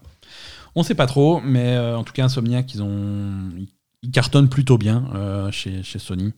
Mm. Euh, donc c'est intéressant de surveiller ce qu'ils font. Autre équipe de chez Sony qui cartonne bien et qui travaille bien en ce moment, c'est Sucker Punch, Mm. développeur de Ghost of Tsushima. Mhm. Euh, là, d'après alors d'après des rumeurs, d'après des fuites, d'après certaines fuites, euh, on aurait euh, on aurait un nouveau un nouveau Ghost of Tsushima en route, hein, qui s'appellerait donc Ghost of Ikishima. Mhm. Donc, il se passerait visiblement sur une autre île. Ghost of Iki- Ikishima, ça serait. il, il reprendrait un modèle qui se fait beaucoup chez Sony, c'est-à-dire l'extension indépendante. Hein. Mhm. Même, même façon que Miles Morales était une extension indépendante pour euh, Spider-Man. Ouais. Hein, c'est un jeu qui va. C'est clairement le même jeu, le même moteur, le même type de jeu, mais c'est indépendant, c'est un jeu à part. Mhm. Euh, ils avaient fait ça pour euh, Uncharted 4, quand ils avaient fait Lost Legacy en parallèle. Ils avaient fait ça. Ils, font- ils font ça assez souvent sur, leur, sur, leur gros, sur leur gros titre. Et donc, a priori, ça serait ça, Ghost of, of Kishima, qui serait une extension de Ghost of Tsushima. Ça sortirait cette année, en D'accord. 2021, euh, sur, euh, sur PS5 et sur PS5 et sans doute sur PS4. Euh, voilà, on n'en sait pas plus. hein, pour l'instant, c'est que c'est qu'une fuite. On déduit du titre que ça va se passer sur l'île de Iki, et au Japon, qui est une île qui existe. Et donc voilà, ça serait la suite, sans doute la suite des aventures de, de notre ami Jin Sakai. Ah, avec le même personnage, tu crois je pense que je- ça, ça, c'est hum, ma théorie à moi. On n'a vraiment pas d'infos là-dessus. Ouais, parce que. Euh, Mm. Je sais pas. À voir. Pas, pas forcément, hein. Pas forcément, mais je pense que je pense que euh, l'histoire de Jin Sakai est intéressante et ça serait marrant de voir comment ça évolue. Ouais, mais bon, que. Mais ça peut être ça peut être d'autres trucs. ça peut être, ça peut être voilà. terminé aussi, hein. Enfin, je sais pas, mais. Ouais. Euh, donc à voir. On- pour l'instant, c'est pas officiel. On attend, euh, on attend un événement. euh, alors, Sony a boudé un petit peu le 3, mais euh, ils doivent annoncer, ils doivent faire un truc euh, quelque part cet été Ouais, ils vont faire des euh, annonces. pour, euh, pour annoncer un petit peu ce qu'ils ont prévu dans les, dans les mois qui viennent. Parce que pour l'instant, euh, si tu regardes un petit peu qu'est-ce qui va sortir chez Sony dans les mois qui viennent, à part Horizon, euh, quelque part en 2021, et c'est pas sûr, euh, c'est assez pauvre. Non, mais ils, euh, vont sortir euh, le faux Silent Hill et, Ouais, c'est ça. et le, le Ghost of Ikishima. voilà. C'est ça, c'est ça. Euh, à voir. Euh, sans doute, euh, sans doute un, un stream dans les, dans les semaines qui viennent. La date, euh, la rumeur qui existe actuellement, ça serait, une, ça serait le 8 juillet. D'accord. Mais bon. Ils auraient pas prévenu, le 8 juillet, c'est dans pas longtemps. hein. Bah, pff, étant donné que, tu sais, maintenant, c'est des streams. Et les streams, ils les annoncent la veille ou deux jours avant. Ah ouais? Ouais, je, les Nintendo Direct, les PlayStation Experience, les trucs comme ça. Les, Sérieux? Ouais, vraiment, c'est. les- Il y a plus de respect, quoi. Y a- ah, il n'y a plus de respect. Bah, disons qu'avant, quand ils faisaient ce type de conférence, c'était des événements physiques. Tu Ouais, vois, il fallait, il fallait que les, que, il fallait une que les journalistes des quatre coins des. États-Unis, voire du monde, prennent leur avion pour aller sur le truc, pour aller assister au machin, réservent les billets. C'était une organisation et tu pouvais pas bouger. Là, c'est un stream. Et fait bon, bah, on va le mettre sur YouTube le, le- le 8 juillet à 19h. Voilà, tu vois, ils le mettent là-dessus. Et si jamais ça fuite, juste pour faire chier les trucs, ah ouais, ça fuite, et ben voilà, ils retournent sur YouTube, ils prennent le menu déroulant, au lieu de 8, ils mettent 12. Et puis voilà, c'est voilà, bien fait pour vos gueules. Donc tu vois, c'est beaucoup moins, c'est beaucoup moins impliqué. Quoi. Non, non, mais d'accord, mais c'est vrai que bon. Faut Ouais. quand même que les journalistes soient au courant du truc, quoi. Oui, mais tu les préviens la veille. euh. Ah bah, et s'ils ont Mec, prévu euh, d'aller à la piscine demain, comment on Eh fait? ben, écoute, si c'est des professionnels, ils travaillent de, de, de 8h à 19h, ils font pas chier, quoi. Ou ils trouvent quelqu'un pour les remplacer. Bref, Ghost of Tsushima. non, moi je suis super, euh, je suis super content parce que Ghost of Tsushima, c'est un jeu que j'ai vraiment, vraiment euh, adoré. Mm. Euh, surtout, surtout que ce style de jeu, tu vois, c'est un style de jeu que j'affectionne. Les gens qui étaient forts pour faire ce, ti- ce, ce style de jeu, c'était Ubisoft. Je suis pas content des productions Ubisoft. Mm. Euh, je crois que je l'avais déjà décrit comme ça. Pour moi, Ghost of Tsushima, c'est le meilleur Assassin's Creed de ces dernières années. C'est ça. Et, et je suis content d'avoir un. Alors, pas une suite, hein, j'espère qu'un jour on aura un Ghost of Tsushima 2, un vrai truc. euh, Ouais, ouais. Mais bon, On déjà, voir. avoir, avoir un petit peu plus de, de trucs dans, dans cet univers-là Mm. et avoir un un- une excuse pour ressortir le jeu sur une PlayStation 5, ça me fait, ça me fait plaisir. Euh, fuite toujours. Alors, parfois, les fuites, ça se passe pas bien. Euh, les gens qui avaient fuité. Non, mais voilà. En 2019, rappelez-vous, euh, on était jeunes et innocents et, et les gens avaient. Il y avait des, des fans euh, inconsidérés qui avaient fuité des détails sur le contenu des jeux euh, Pokémon épée et bouclier. Euh, donc ça avait fait toute une histoire parce que ra- rappelle-toi à l'époque c'était là qu'on a commencé à, réaliser et à découvrir que peut-être que dans Pokémon épée et bouclier donc les premiers vrais jeux console euh, 3D pour euh, de Pokémon eh ben il y aurait pas tous les Pokémon. Il y aurait qu'une sélection et donc ça fait un petit peu un scandale. Mhm. et ce scandale a été révélé via des fuites. Donc niveau communication c'était bof Euh, ils ont chopé les deux fuiteurs hein, euh, il y en a un qui, qui bossait euh, qui bossait pour l'imprimeur du guide stratégique D'accord. hein, et qui a pris des photos avec son téléphone portable, des pages imprimées bien avant que les trucs soient, soient publics. Et un autre, bah, c'était un pote à lui qui a diffusé le truc sur Discord. Euh, ils les ont chopés et ils ont été euh, condamnés à payer euh, 150 000 dollars euh, en dommages et intérêts. Euh, donc, euh, C'est con. hein. Ouais, c'est beaucoup de sous, hein. C'est beaucoup de sous. euh, ils doivent payer ça. Alors, ça couvre à la fois euh, les dommages et intérêts de euh, The Pokémon Company, mais également les frais d'avocat et, et autres frais divers. Donc, attention quand vous fuitez des trucs. hein, si en face ils sont pas contents, ça peut, ça peut mal finir. Donc, alors je sais pas si 150 000 dollars. Ouais, bon, c'est c'est pour faire peur, j'imagine. hein. C'est Ah pour oui, faire bah, peur aux. Je, je sais pas. Moi non plus, je sais pas. Écoute, J'ai pas d'opinion. Ah mais moi j'ai une opinion, attends, je veux dire, euh, si, si, si fuiter des trucs ça coûte 150 000 dollars, on va se calmer un petit peu, on va attendre les communiqués de presse officiels et on va plus jamais euh, publier de rumeurs et de fuites parce que c'est nettement, c'est beaucoup trop dangereux en tout cas. Ah, Euh, mais ça peut être dangereux pour nous?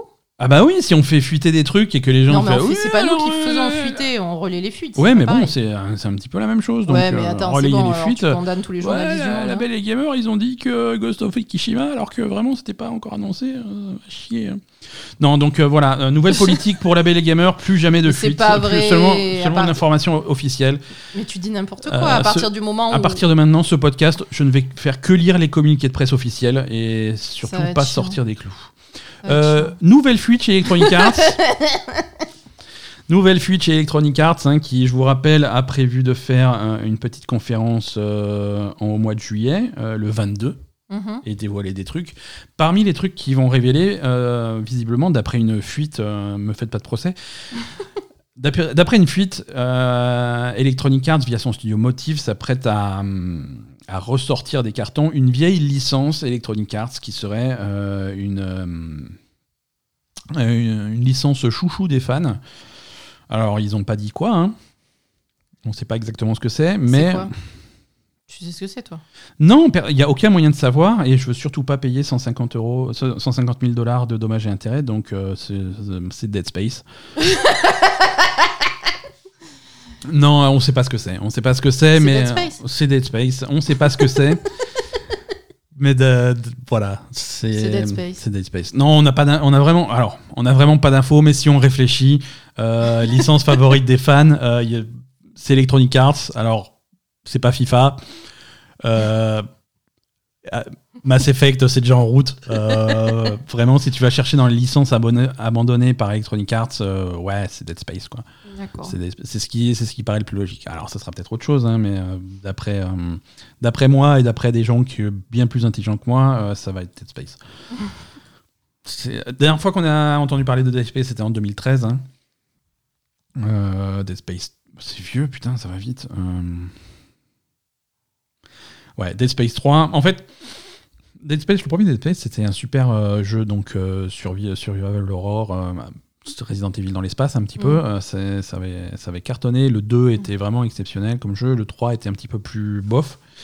Euh, le studio qui a, qui a fait Dead Space euh, a été atomisé par Electronic Arts. hein. Je veux dire, si tu fais un jeu bof, bah, c'est mort pour toi. Bah, le, Ouais. le studio a fermé.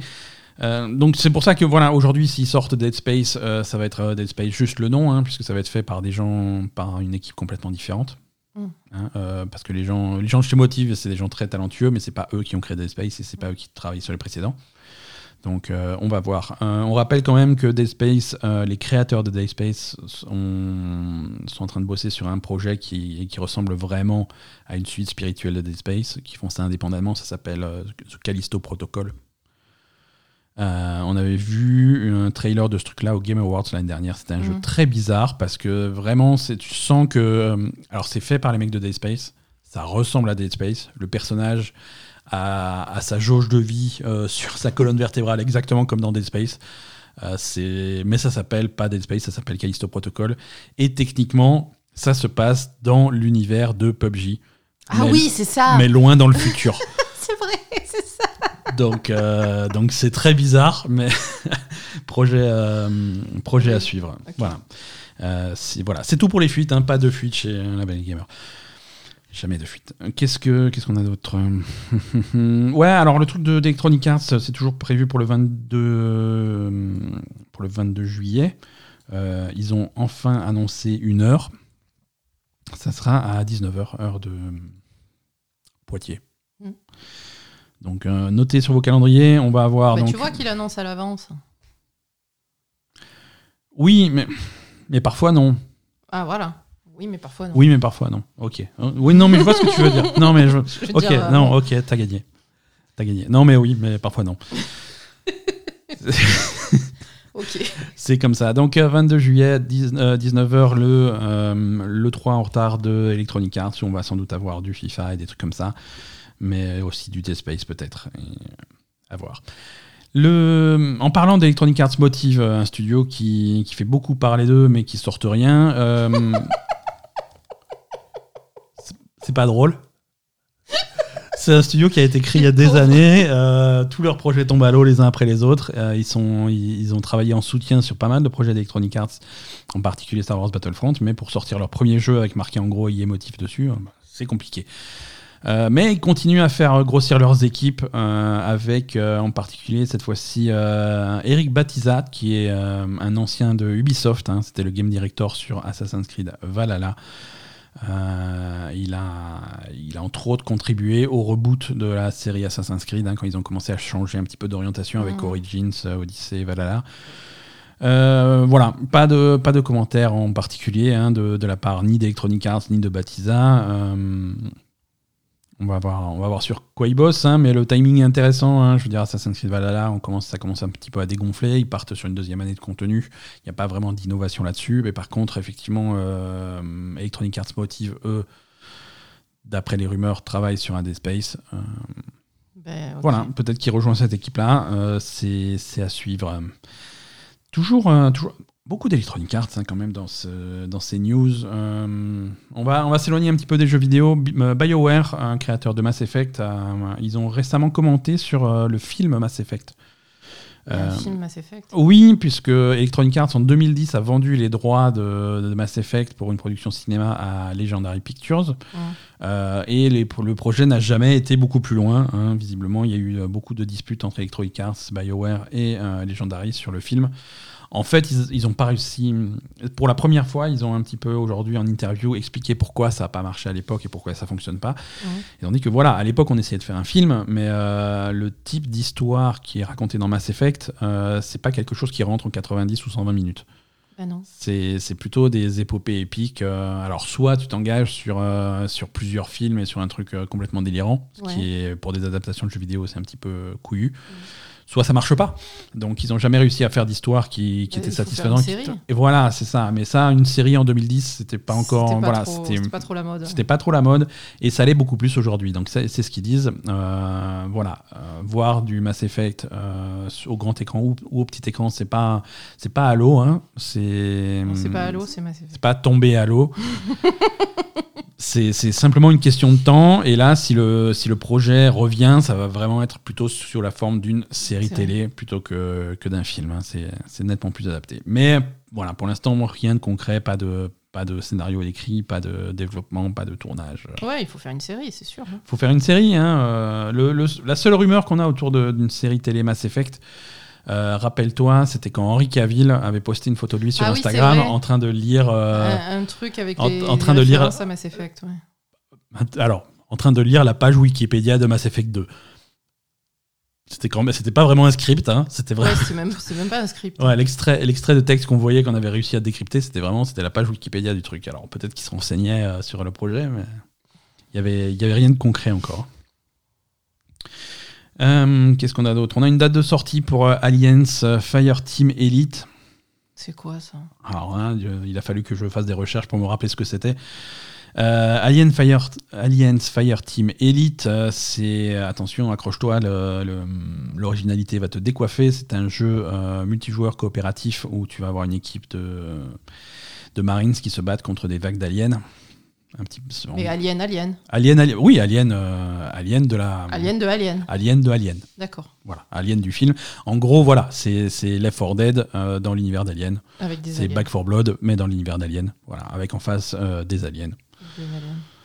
Pourquoi pas, hein, des vagues de xénomorphes. Hein, quand, tu es, quand tu es un vrai fan d'Alien, tu appelles ça des xénomorphes. Et, Pardon. Non, non, mais attends, on, essaye de faire ça correctement. Non, je suis désolé. Euh, ouais, ils avaient annoncé, ils avaient annoncé ça euh, l'année dernière ou en début d'année, je sais plus. Euh, à l'époque de l'annonce, juste avant l'annonce, tout le monde pensait qu'ils allaient enfin annoncer un nouveau Alien Isolation. En fait, pas du tout, c'était ça. Ça avait déçu tout le monde, donc du coup, personne s'est intéressé au projet. Mais, mais voilà, ça va sortir quand même, 24, hein, ouais, 24 août. Donc dans, dans deux mois, on va pouvoir zigouiller des. C'est peut-être bien. C'est alors c'est coopératif à la troisième personne. C'est des équipes de. Alors c'est des équipes de trois qui est un petit peu la nouvelle. Euh, la nouvelle mode des coopératifs, euh, ah ouais, des coopératifs multijoueurs contre, contre le, en PVE. Euh, l'autre jeu qui a ce format à trois joueurs, c'est Rainbow Six Extraction. Ah. Hein, rappelle-toi, on, l'a vu à, la conférence 3 d'Ubisoft, on a vu du gameplay. Rainbow Six Extraction se joue à 3. Ah bon euh, pourquoi pas hein, 3 Moi j'aime bien 3 comme format parce que je sais pas, c'est plus facile de. C'est plus facile de trouver 3 personnes que 4. c'est toi, toi plus deux potes, c'est déjà plus, euh, plus raisonnable et tu as quand même. Euh, as quand même la possibilité de faire de l'interaction avec d'autres joueurs. Ça mm. peut, tu peux faire de la stratégie intéressante. Donc c'est un, format, un format que j'aime bien. À 4, il y a toujours un connard au milieu. Ouais. à 4, c'était sûr qu'il y a un connard qui va t'emmerder. Bah, le truc, c'est que euh, à 3, généralement, ça se passe. gérer. ça. Alors, parmi les auditeurs, dites-nous si, si, vous vous reconnaissez. À 3, tu as, une équipe solide, tu sais, tu sais qui est appelé pour faire une équipe de 3 et ça va bien se passer et tout. S'il faut jouer à 4, tu es obligé d'appeler Stéphane. et, euh, et tu, sais qu'il va être en retard, tu sais que ça va pas l'intéresser, euh, tu vas avoir des aliens qui vont te. il, va, il, va, il va être AFK, tu lui demandes ce qu'il fait, il était en train de regarder un truc sur Instagram. Euh, c'est, non, c'est, hein, c'est tout de suite un problème. Hein, quand tu es obligé d'appeler Stéphane, c'est tout de suite un problème. Par contre, à 3, c'est, c'est plutôt. Ça se passe, ça, ça, se passe mieux, euh, c'est, c'est fluide, on arrive à faire les objectifs, tout le monde sait jouer. non, sinon, tu es obligé de. Le quatrième, il faut bien jouer avec nous. Bon, d'accord, c'est quoi le jeu Quoi Il faut le payer 40 euros, c'est cher. Je arrête de dire que c'est cher. T'as, as claqué 40 euros en clope ce matin. Je fais, ouais, mais quand même. Puis j'ai pas de manette. Et, euh, ah, faut un compte Steam. Bref, c'est chiant. Stéphane, tu fais chier. Euh, pour les abonnés Game Pass, euh, quelques, quelques nouveaux jeux à se mettre sous la dent, rien de complètement délirant, mais quand même, hein, vous allez pouvoir jouer sans euh, frais supplémentaires à Limbo, à Gang Beast et à Need for Speed Hot Pursuit remasterisé. Bon, c'est pas. C'est à la fois bien et pas bien. Limbo, c'est un super jeu. Donc, si vous avez jamais joué à Limbo, allez-y. Gang Beast en multijoueur, c'est excellent. Euh, qui est revenu un tout petit peu sur le, début, sur le devant de la, scène il y a deux semaines euh, quand ils ont dans la conférence de Microsoft. Euh, ils ont fait, ils ont montré un jeu qui s'appelle Party Animals, qui est un jeu multijoueur avec des espèces de petits animaux en peluche qui se tapent dessus. Oui, qui... C'était très bizarre, ouais, qui bougeaient qui bougent bizarrement. bizarrement, ouais, qui sont, qui sont Euh, tout mous. Voilà, ils étaient tout mous, ils avaient des... t'avais l'impression que les- chacun des quatre membres bougeait indépendamment. C'est ça. Euh, et voilà, leur façon de bouger et tout, je me suis dit, putain, les mecs qui ont fait ça, euh, je pense que les mecs de Gang Beast devraient appeler leurs avocats parce qu'il y a un problème. Ah oui. Et, et en fait, le problème c'était simple, c'est que c'est le même, c'est le nouveau jeu du même studio. Ah, voilà. ça explique tout. Ah, d'accord, ok. Ça explique tout. Le nouveau Gang Beast, c'est donc Party Animals. Mais le vieux est toujours très sympa en multi. Et Need for Speed Hot Pursuit, euh, bon, c'est pour les fans de Need, for, de Need for Speed, c'est sans doute le meilleur Need for Speed. Donc c'est euh, une bonne voilà. sélection. Ce qu'on dit pas assez souvent sur le Game Pass, c'est que quand il y a des jeux qui rentrent, il y a aussi des jeux qui sortent. Ah, c'est quoi qui sort? Euh, Il y a des gros noms qui sortent. Moi, j'aime pas quand ça sort. et ouais, ouais. il y a des gros noms qui sortent là tout de suite le 30 juin, hein, c'est mercredi. Mercredi 30 juin, donc dépêchez-vous. Euh, J'ai noté en particulier Monster Hunter World qui sort du Game Pass euh, et Outer Wilds qui sort du Game Pass. Euh, voilà, c'est des jeux plutôt, plutôt sympas. Et je sais vrai. que Outer perso, Worlds- Ça me dérange pas, donc je suis content. Outer Wilds, je sais que actuellement on a des auditeurs de la Belle Gamer qui sont en train d'essayer de le finir et qui sont en train de faire la course avec le Game Pass pour le finir avant qu'il sorte. C'est vrai? Ouais, ouais. Donc voilà, c'est malheureux. Mais euh, bon, rappelez-vous que. Après, Outer Wild, c'est pas très cher, non? Alors, un, c'est pas très cher. Et deux, rappelez-vous que quand il y a des jeux qui sortent du Game Pass, vous avez des réductions pour les acheter. Voilà. Hein, euh, très bien. c'est la sortie du Game Pass est accompagnée d'une grosse réduction pour acheter le jeu complet sur, euh, sur le store de Microsoft. C'est pas mal ça. Voilà. Toujours chez Microsoft, euh, on va parler un petit peu de Cyberpunk, hein, qui est de retour sur le, sur le PlayStation Store. Mhm. Donc les choses commencent à revenir à la normale pour Cyberpunk 2077. Euh, on, on- on commence à rentrer, euh, là on arrive au mois de juillet, c'est-à-dire plus de six mois après la sortie du jeu, Mhm. on commence à rentrer dans une période où euh, Cyberpunk 2077 sort la tête de l'eau. Ah bon? Dans le sens où c'est un jeu qui, ça reste un très très très mauvais jeu, Mhm. mais qui est fonctionnel. D'accord. Le jeu ne fait pas cracher les consoles, le jeu n'est plus un danger pour les consoles au point de les faire, de les cramer et de, et de les loquer. Le, voilà, Je ne présente plus un danger la pour la version, vie des gens qui la jouent. version euh, PlayStation 4 et Xbox One d'origine de Cyberpunk 2077 fonctionne. Mhm. Alors ça reste une honte. ça reste un truc. Pour, plus que ça rame, euh, ils ont euh, supprimé quasiment l'intégralité des piétons et des voitures dans la rue. Il n'y a plus y a personne. plus personne, hein. Euh. Night City est littéralement une ville fantôme. Ouais, bah pourquoi pas, hein, ça fait une ambiance. les hein. textures, voilà, on a laissé tomber les textures. Oui, hein. les On- textures, c'est plutôt- moche. Voilà, on a mis un truc flou et machin. Parfois, il y a des objets qui apparaissent un petit peu en retard. Mais Bon, on va voilà, dire ça va. ça fait pas cracher la console et il est raisonnablement possible d'aller du début à la fin du jeu euh, sans problème technique particulier. Après, Mm. est-ce que le jeu est intéressant, c'est un autre débat, mais voilà. Donc du coup, euh, du coup, le jeu revient sur le PlayStation Store et euh, du côté de chez Microsoft, à partir du mois de juillet, à partir du 6 juillet. euh, ils, ils arrêtent leur politique spéciale cyberpunk de remboursement du jeu. D'accord. Voilà, ils avaient fait un truc spécial. euh, si vous avez des problèmes avec Cyberpunk 2077, faites-vous le rembourser. On vous le rembourse sans poser de questions. Là, là, effectivement, là, voilà, ça, ça- n'existe plus. de- Alors déjà, un, si tu continues à acheter Cyberpunk 2077, on considère que tu es au courant des problèmes. Et, euh, On considère que t'es officiellement con, et les problèmes qui restent ne justifient pas un remboursement. euh, Non, c'est vrai. C'est voilà. plus des problèmes. euh, c'est- plus le problème de Microsoft. C'est-à-dire que voilà, euh, je- les constructeurs de consoles, je comprends qu'ils remboursent des jeux qui ne fonctionnent pas. Ouais, Je suis d'accord pour rembourser complètement un jeu qui ne fonctionne pas. Je suis pas d'accord pour rembourser un mauvais jeu. c'est ça. T'as acheté un mauvais jeu, C'est eh ton ben, problème. Ton problème. T'as été au cinéma, t'as vu un mauvais film, c'est ton problème. Ton problème. Euh, voilà, c'est malheureusement le, Surtout les joies Maintenant, au- du capitalisme. au oui, on en est maintenant. Je veux surtout dire, maintenant, voilà, les le- gens c'est sont au documenté. et courant que c'est un mauvais jeu. euh, S'ils continuent à l'acheter, euh, c'est- leur, leur responsabilité. Quoi. Les, les- les- les- les gens savent. En tout cas, du côté de CD Projekt, euh, ils sont ils sont satisfaits de la qualité de. Ils de- sont toujours satisfaits, Ouais, ces ouais, gens. non, hein. non, voilà. Euh, et ils travaillent dur actuellement sur des améliorations du jeu et surtout sur les versions officielles euh, PlayStation 5 et Xbox Series X qui n'ont toujours pas de date de sortie mais qui devraient arriver euh, courant 2021. Je- Mais Ça a l'air de te choquer. non, mais je, je- pourquoi, pourquoi faire hein, Je veux dire, laisse- laisse-le ce jeu, c'est mort. Ouais, mais ils l'ont promis donc c'est ils sont. Travaille pour rien là. C'est c'est compliqué. Mm. Euh, allez, quelques autres petites news rapides. Overwatch est officiellement un jeu crossplay depuis cette semaine.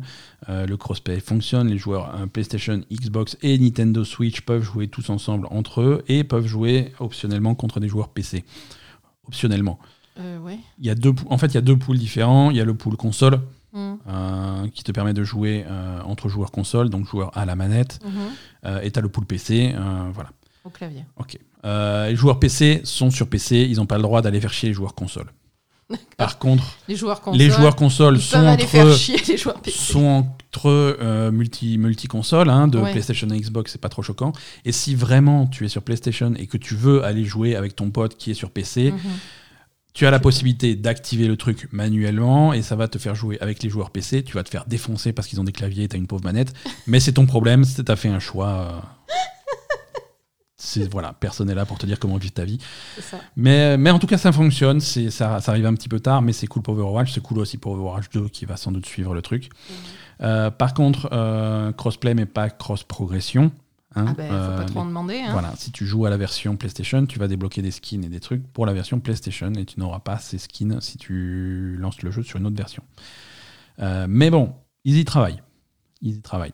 Euh, qu'est-ce que, comment ils le disent? On, on comprend que cette fonctionnalité est importante pour certains d'entre vous. Tu vois, les mecs, même dans leur truc, je sais qu'il y en a deux, trois chez parmi vous qui sont, qui sont bizarres et que.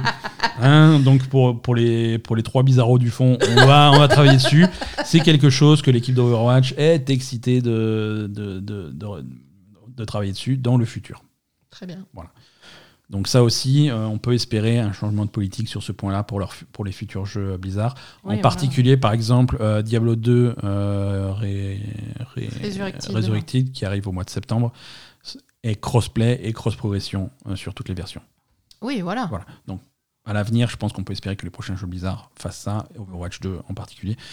Mais euh, pour les précédents, c'est un petit peu compliqué parce que c'est des contrats qui sont déjà en place qu'il faut modifier. C'est bon. C'est compliqué. Euh, on va pas, on s'est pas assez moqué de Cyberpunk, donc Ah. donc je me rabats sur les Avengers. Ah, J'ai envie de me moquer des Avengers. Ils ont sorti un patch cette semaine euh, Il y avait un petit bug, alors c'est pas un bug qui t'empêche de jouer, c'est un bug qui euh, affiche en gros au milieu de ton écran, euh, en clair aux yeux de tout le monde, ton- l'adresse IP de, ton, de ta connexion internet. Alors bon, si tu joues tout seul à la maison, c'est pas très grave, t'as un truc, t'as du texte à l'écran, c'est un chiant. truc au milieu, quoi. Par contre, si tu as décidé de streamer du Avengers et que ton adresse IP est en clair à l'écran, c'est C'est un problème, C'est ouais. un problème. Heureusement qu'il n'y a pas beaucoup de gens qui streament Avengers. non, parce que c'est. Oui, alors. Et encore moins qui regardent. Mais, euh, mais c'est un problème. C'est là, là, là, Ouais. niveau de bug, euh, on est, on est au niveau appeler la police. Quoi. Oui, oui, non, on est au niveau, tu, tu as- tu as- Voilà. ça te donne accès à tout. en fait. Ça te donne accès à. Voilà, si, si on a des gens qui sont un petit peu compétents en piratage et un truc comme ça, euh, ça donne accès. Ça, peut faire. Tu, tu peux faire chier. Avec, son, avec l'adresse IP de quelqu'un, tu peux, tu peux faire chier.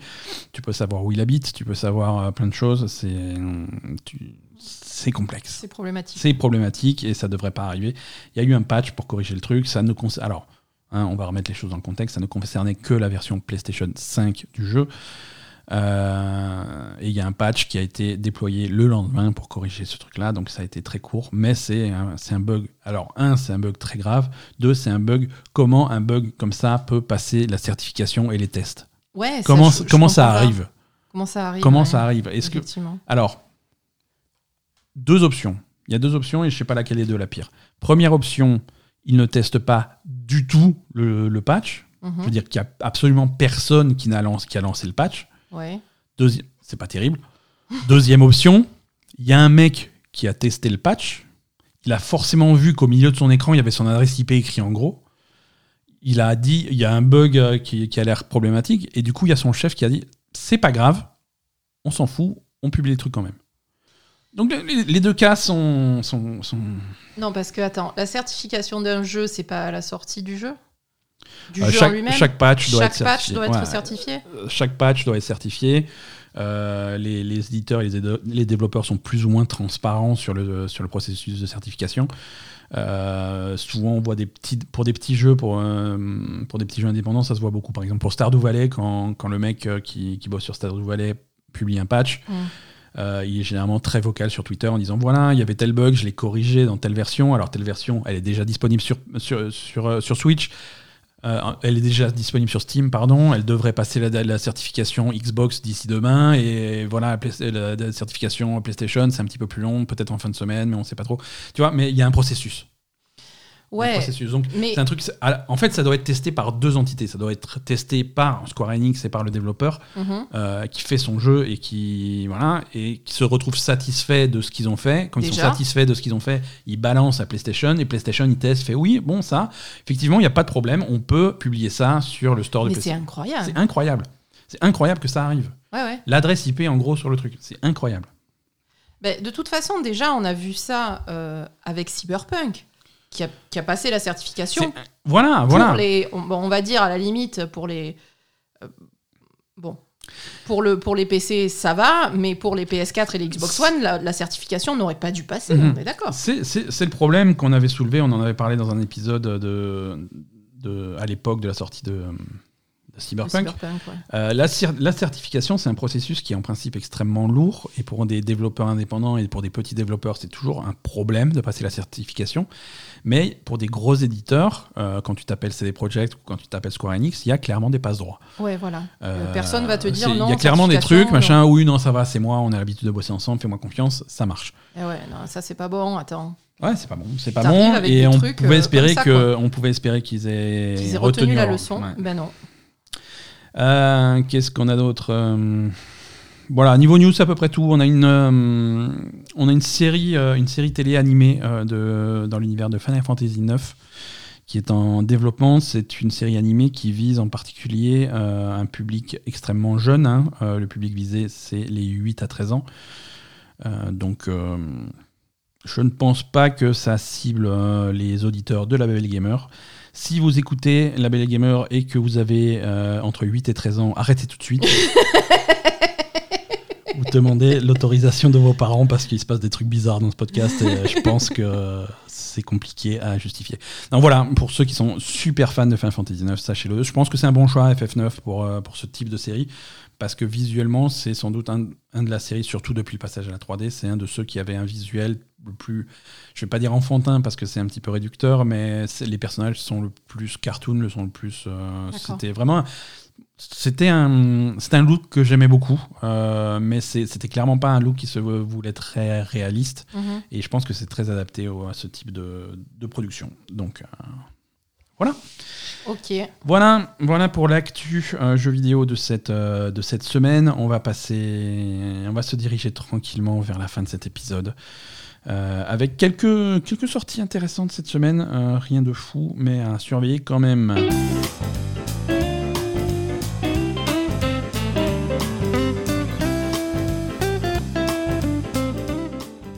Spécial pour toi, Asa, je sais que tu cherchais au fond de ton cœur une raison de reprendre ta partie de Gridfall. Ah, mais oui, mais, Eh ben oui. non, mais il faut que je la reprenne de toute façon. Eh ben, figure-toi que mercredi 30 juin sortira la version next génération de Gridfall avec des graphismes Ah, à mal. 4K et 60 images par seconde. Donc un gros patch euh, gratuit euh, pour mettre à jour les versions, euh, les versions de Gridfall vers la PS5 et vers la Xbox Series X. S. tu vois, j'ai bien fait de pas y jouer avant. Voilà, donc super opportunité de ressortir Gridfall et Asa va sans doute continuer sa partie dans Ouais. les semaines qui viennent. Euh, toujours en version mise à jour euh, gratuite vers la PS5 et la Xbox Series X et S. Euh, ça, c'est mardi 29 juin pour Doom Eternal, qui n'avait pas jusque-là de version next-gen. Donc là, pour un jeu qui, était sur PC, une vitrine technique de ray et des trucs comme ça, donc c'est plutôt cool. Je reste persuadé que jouer à Doom Eternal à la manette, c'est pas la meilleure idée que vous ayez eue aujourd'hui, mais euh, voilà, pour ceux qui insistent vraiment, c'est toujours cool d'avoir une version next-gen. Et, euh, et sinon, en bizarrerie, euh, qui sort sur un truc qui n'existait que sur PC, si je dis pas de bêtises, et maintenant ça sort sur PC, PS5, P- euh, Xbox Series X, PS4, Xbox One et Switch. C'est quelque chose qui s'appelle Doki Doki Literature Club Plus. C'est la nouvelle version de c'est la nouvelle version de Doki Doki Literature Club. Qu'est-ce que c'est Doki Doki euh, Literature Club? C'est un visual novel japonais euh, dans une ambiance très animée Mhm. euh, aux apparences trompeuses. Quand tu regardes les visuels du jeu, euh, t'as l'impression d'avoir un, un- un dating simulator japonais comme il, comme il en existe des centaines où tu joues euh, un, un lycéen timide qui va rejoindre le club de, le, le club de littérature euh, de son lycée. Club de littérature qui est composé de, de, de, quatre jeunes filles euh, vêtu. pas dévêtues, mais euh, voilà, euh, en, en uniforme de lycée, mais voilà, elles sont mignonnes, elles sont là, toi t'es es, jeune, t'es célibataire. Mhm. Voilà, c'est un jeu qui, qui va se concentrer sur la rela- relation entre toi et ces quatre filles. Euh, en apparence, le jeu c'est ça. Mhm. Le jeu c'est pas ça du tout. Euh, le- liste- Donc ça reste un visual novel, mais c'est un visual novel qui, qui part très rapidement en couille. Euh, c'est ça, et c'est plutôt, on va plutôt dire que ça va être un jeu d'horreur, un horreur psychologique.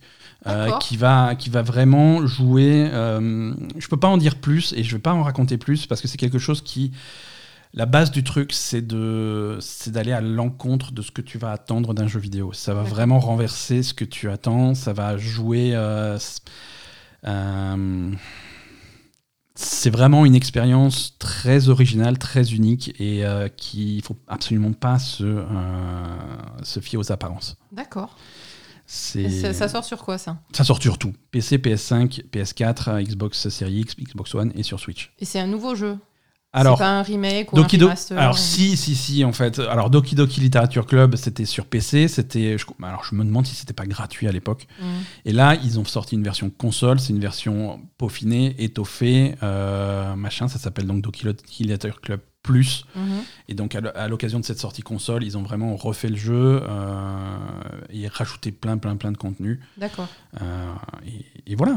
Voilà, Mais donc c'est cool, hein. voilà, si vous vous intéressez un petit peu à ce genre de jeu, euh, si vous voulez un, un visual novel qui est vraiment différent de, euh, qui ressemble absolument pas à ce que vous avez fait euh, jusqu'à présent, c'est c'est à ne pas rater. En tout cas, c'est un jeu, c'est un jeu culte pour beaucoup de gens. D'accord. Ben, moi j'ai envie d'y jouer du coup. Je, je te, je te- je te le recommande. Je sais pas. Je pense qu'on va peut-être le prendre sur Switch parce que ça peut être intéressant de, de jouer à ça en portable.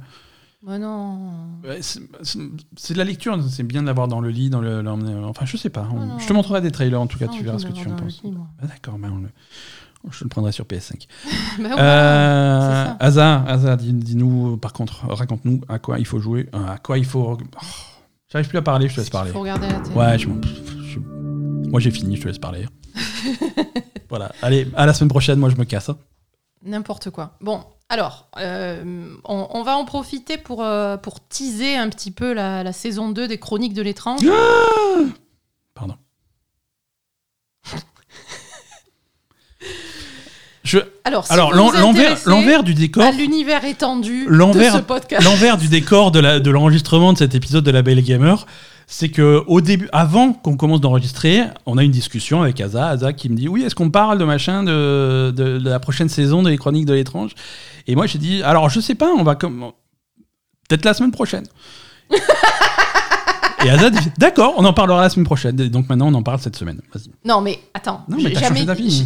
Non, mais j'ai pas changé d'avis. On va pas expliquer ce qui se passe. On n'est pas. On, on- On va teaser. On va teaser. Il y aura une saison 2 des Chroniques de l'étrange. Déjà ça c'est l'annonce, hein, parce que Ça, jusque là c'est c'était pas sûr. Jusque-là, c'était pas très sûr. Les Chroniques de l'étrange reviennent pour une saison 2. Voilà. avec des stars internationales.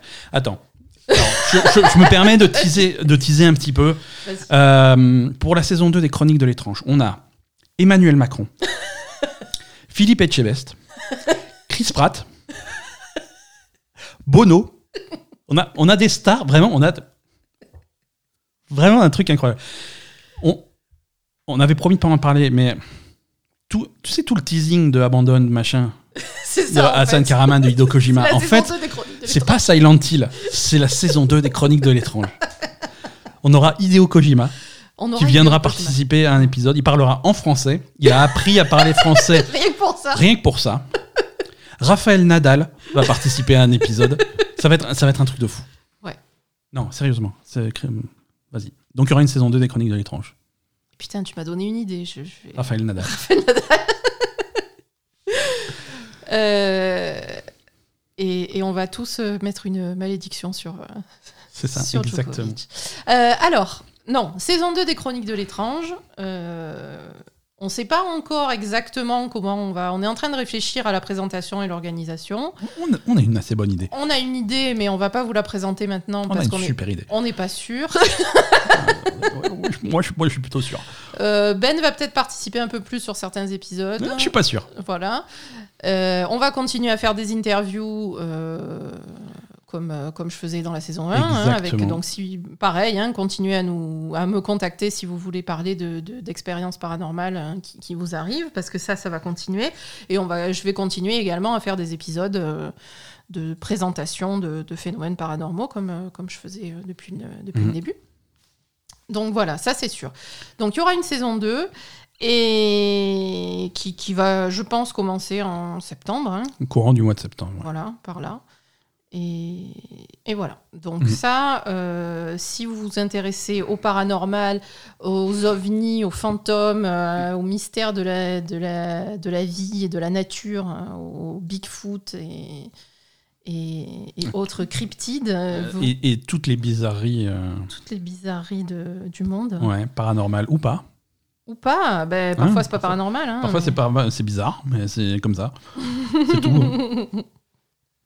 Non, voilà, si vous, si vous vous intéressez à ça, donc mon autre podcast, ça s'appelle Les Chroniques de l'étrange. C'est moi qui le présente et Ben s'occupe euh, de la mise en place, du montage, etc., de la production. Et Voilà, c'est ça. C'est-à-dire que tout le côté artistique, c'est Asa. C'est elle qui choisit les sujets, c'est elle qui choisit, qui fait les interviews, c'est elle qui choisit les, qui écrit les épisodes, épisodes, c'est ouais. elle qui présente le truc. Moi, j'ai plutôt un rôle euh, technique de production, de machin. Euh, donc si Ouais. si on comprend rien à ce que dit Asa et si l'épisode est mal monté, c'est ma faute. Euh, Mais sinon, tout. Voilà. Mais Ben, peut-être que je l'inviterai plus souvent dans des épisodes pour la saison 2 parce que il, a, il a des choses intéressantes à dire. Étant moi-même un fantôme, euh, j'ai une expérience particulière sur. Pardon, je dis n'importe quoi, mais je serais beaucoup Non, non, plus mais t'as- t'as euh, pas mal de, de connaissances sur, euh, bah, sur tout ce qui est physique, etc. Les physiques, astronomie, donc euh, tout ce qui peut concerner Voilà, les, les, les, les- C'est-à-dire que toi, t'es Mulder et moi, je suis Scully. en gros. Ouais, voilà, c'est ça. Bah oui, moi je suis Mulder et toi t'es Scully, on est d'accord. Toi t'es voilà. complètement sceptique, tu crois à rien. Voilà, et, et- et moi je te pousse à, à- à dire mais non, regarde, c'est là quoi. Enfin, je crois à rien. Parfois, il se passe des choses que on ne peut pas expliquer. Mhm. Hier, je faisais la cuisine. Hein, hier, je faisais la cuisine. Il y a une patate qui est tombée par terre. On l'a jamais retrouvée. Personne ne l'a jamais revue. Elle a vrai. disparu. Elle a disparu. J'ai cherché pendant des heures. Partout. C'est, je pense qu'elle est tombée dans une autre dimension. Oui, moi je pense qu'on a un portail Je interdimensionnel. pense la que dans une dimension parallèle, il y a quelqu'un qui s'est pris une patate dans la gueule. C'est vrai. C'est Et vrai. ça me fait beaucoup de peine. Un, parce que c'était ma patate. Et deux, euh, je voulais pas blesser cette personne. euh, Mais c'est pas une- c'est peut-être pas une personne. Hein. ou Alors, je trouve qu'il faut être beaucoup plus inclusif dans ton. C'est une personne. Euh, c'est pas parce que c'est un alien bizarre que c'est pas une personne. Mais non, c'est pas une personne. C'est, alors, c'est quoi? Bah, une entité. Oui, un- bah, ça reste une personne. Je sais pas, Une- personne, ça fait très humain quand même. Bref, Chronique de l'étrange saison 2 euh, au rendez-vous au mois de septembre. Donc voilà, et donc le rapport avec Casa TV, euh, c'est qu'il y a une série euh, très bizarre que j'aime bien regarder et qui me fait penser à mes interviews de, des chroniques de l'étrange, Mhm. mais en, en- Pierre. En- pas en pire, mais en- en- encore plus incroyable parce que vraiment c'est. c'est Il y a des trucs, tu te dis c'est pas possible. Euh, ça s'appelle L'irréel, incroyable témoignage, Antide en anglais. Euh, c'est une série sur Netflix. Ok, sur a- Netflix C'est sur Ouais, Netflix, ok. ouais. Il y a trois saisons sur la série euh, normale, en fait. Et il y a une version Amérique latine où il y a une saison. Donc là que j'ai regardé la troisième saison de, de la série, bah, c'est américain, hein, donc Mhm. euh, voilà. Et donc, ce sont des gens qui viennent raconter euh, leurs histoires paranormales, entourés de leur famille et de leurs amis, euh, qui ont éventuellement vécu ça aussi, qui, qui se retrouvent sur un plateau et qui racontent ce qu'ils ont vécu. Et mais c'est, c'est, je sais pas, c'est à la fois, à la fois intéressant, à la fois il y a des trucs vraiment euh, euh, où, où tu, tu vois que les gens croient des- à des choses qui où, où c'est clairement de la maladie mentale qui entre en jeu et qui, c'est très bizarre que des gens à notre époque euh, ne comprennent pas que c'est une maladie mentale et pas une possession ou une malédiction ou quoi que ce soit. C'est très curieux qu'on en soit encore là. Et, et voilà, il y a des histoires qui sont il y a des histoires qui sont intéressantes. Après, c'est un peu mise en scène, hein, évidemment. Ça, en fait, tu as les, donc les gens qui discutent autour du, du, canapé, là, et il y a euh, une reconstitution euh, visuelle hein, ouais, d'accord, avec des acteurs. Donc, euh, donc c'est à la fois, ça fait super kitsch, ça fait genre les reconstitutions je sais pas. Nous, quand on était jeunes, il y avait plein de trucs comme ça où tu reconstituais les, histoires des gens avec des acteurs, etc. C'était bizarre. Donc, c'est à la fois très kitsch, à la fois, il y a, une partie qui est quand même intéressante et qui m'intéresse à moi parce qu'il y a pas mal de, trucs paranormaux, etc. Et il y a des trucs qui sont relativement crédibles. Et voilà. Donc, euh, et après, il y a des, trucs où c'est complètement fou et tu te dis, mais c'est pas possible. c'est voilà. Donc, c'est. C'est assez intéressant. D'accord. moi. Ok. Donc ça, c'est sur, euh, c'est sur Netflix. Sur Netflix, ouais. Euh, c'est, hum, il y a beaucoup d'épisodes. C'est quel format? C'est long? C'est. Ah non non, c'est des épisodes qui font à peu près, euh, ça qui font vraiment entre 20 et 30 minutes. C'est relativement court. Mhm. Et les saisons sont courtes. D'ici, ça doit être 8 ou 10 épisodes à chaque fois ou même moins. Donc c'est, ça, ça, ça, se mange facilement quoi. Ok. Ok, super. Bah, écoute, merci, merci Asa. Euh, merci, merci à tous. Hein. On a, on a terminé. Hein. On a terminé. Vous pouvez rentrer chez vous. Merci, merci de nous avoir suivis pour cet épisode. On vous souhaite une excellente semaine. Euh, comme d'habitude, pour nous suivre sur les réseaux sociaux, sur Discord et sur un petit peu tout, euh, vous avez les liens dans les notes de cet épisode. Il suffit d'aller cliquer. Il y a la liste avec tout ce qu'il faut pour nous trouver mhm. et pour nous soutenir. C'est comme d'habitude patreon.com/slash label et gamer. Allez dessus. Poupie à fin. merci Merci et à la semaine prochaine. Salut.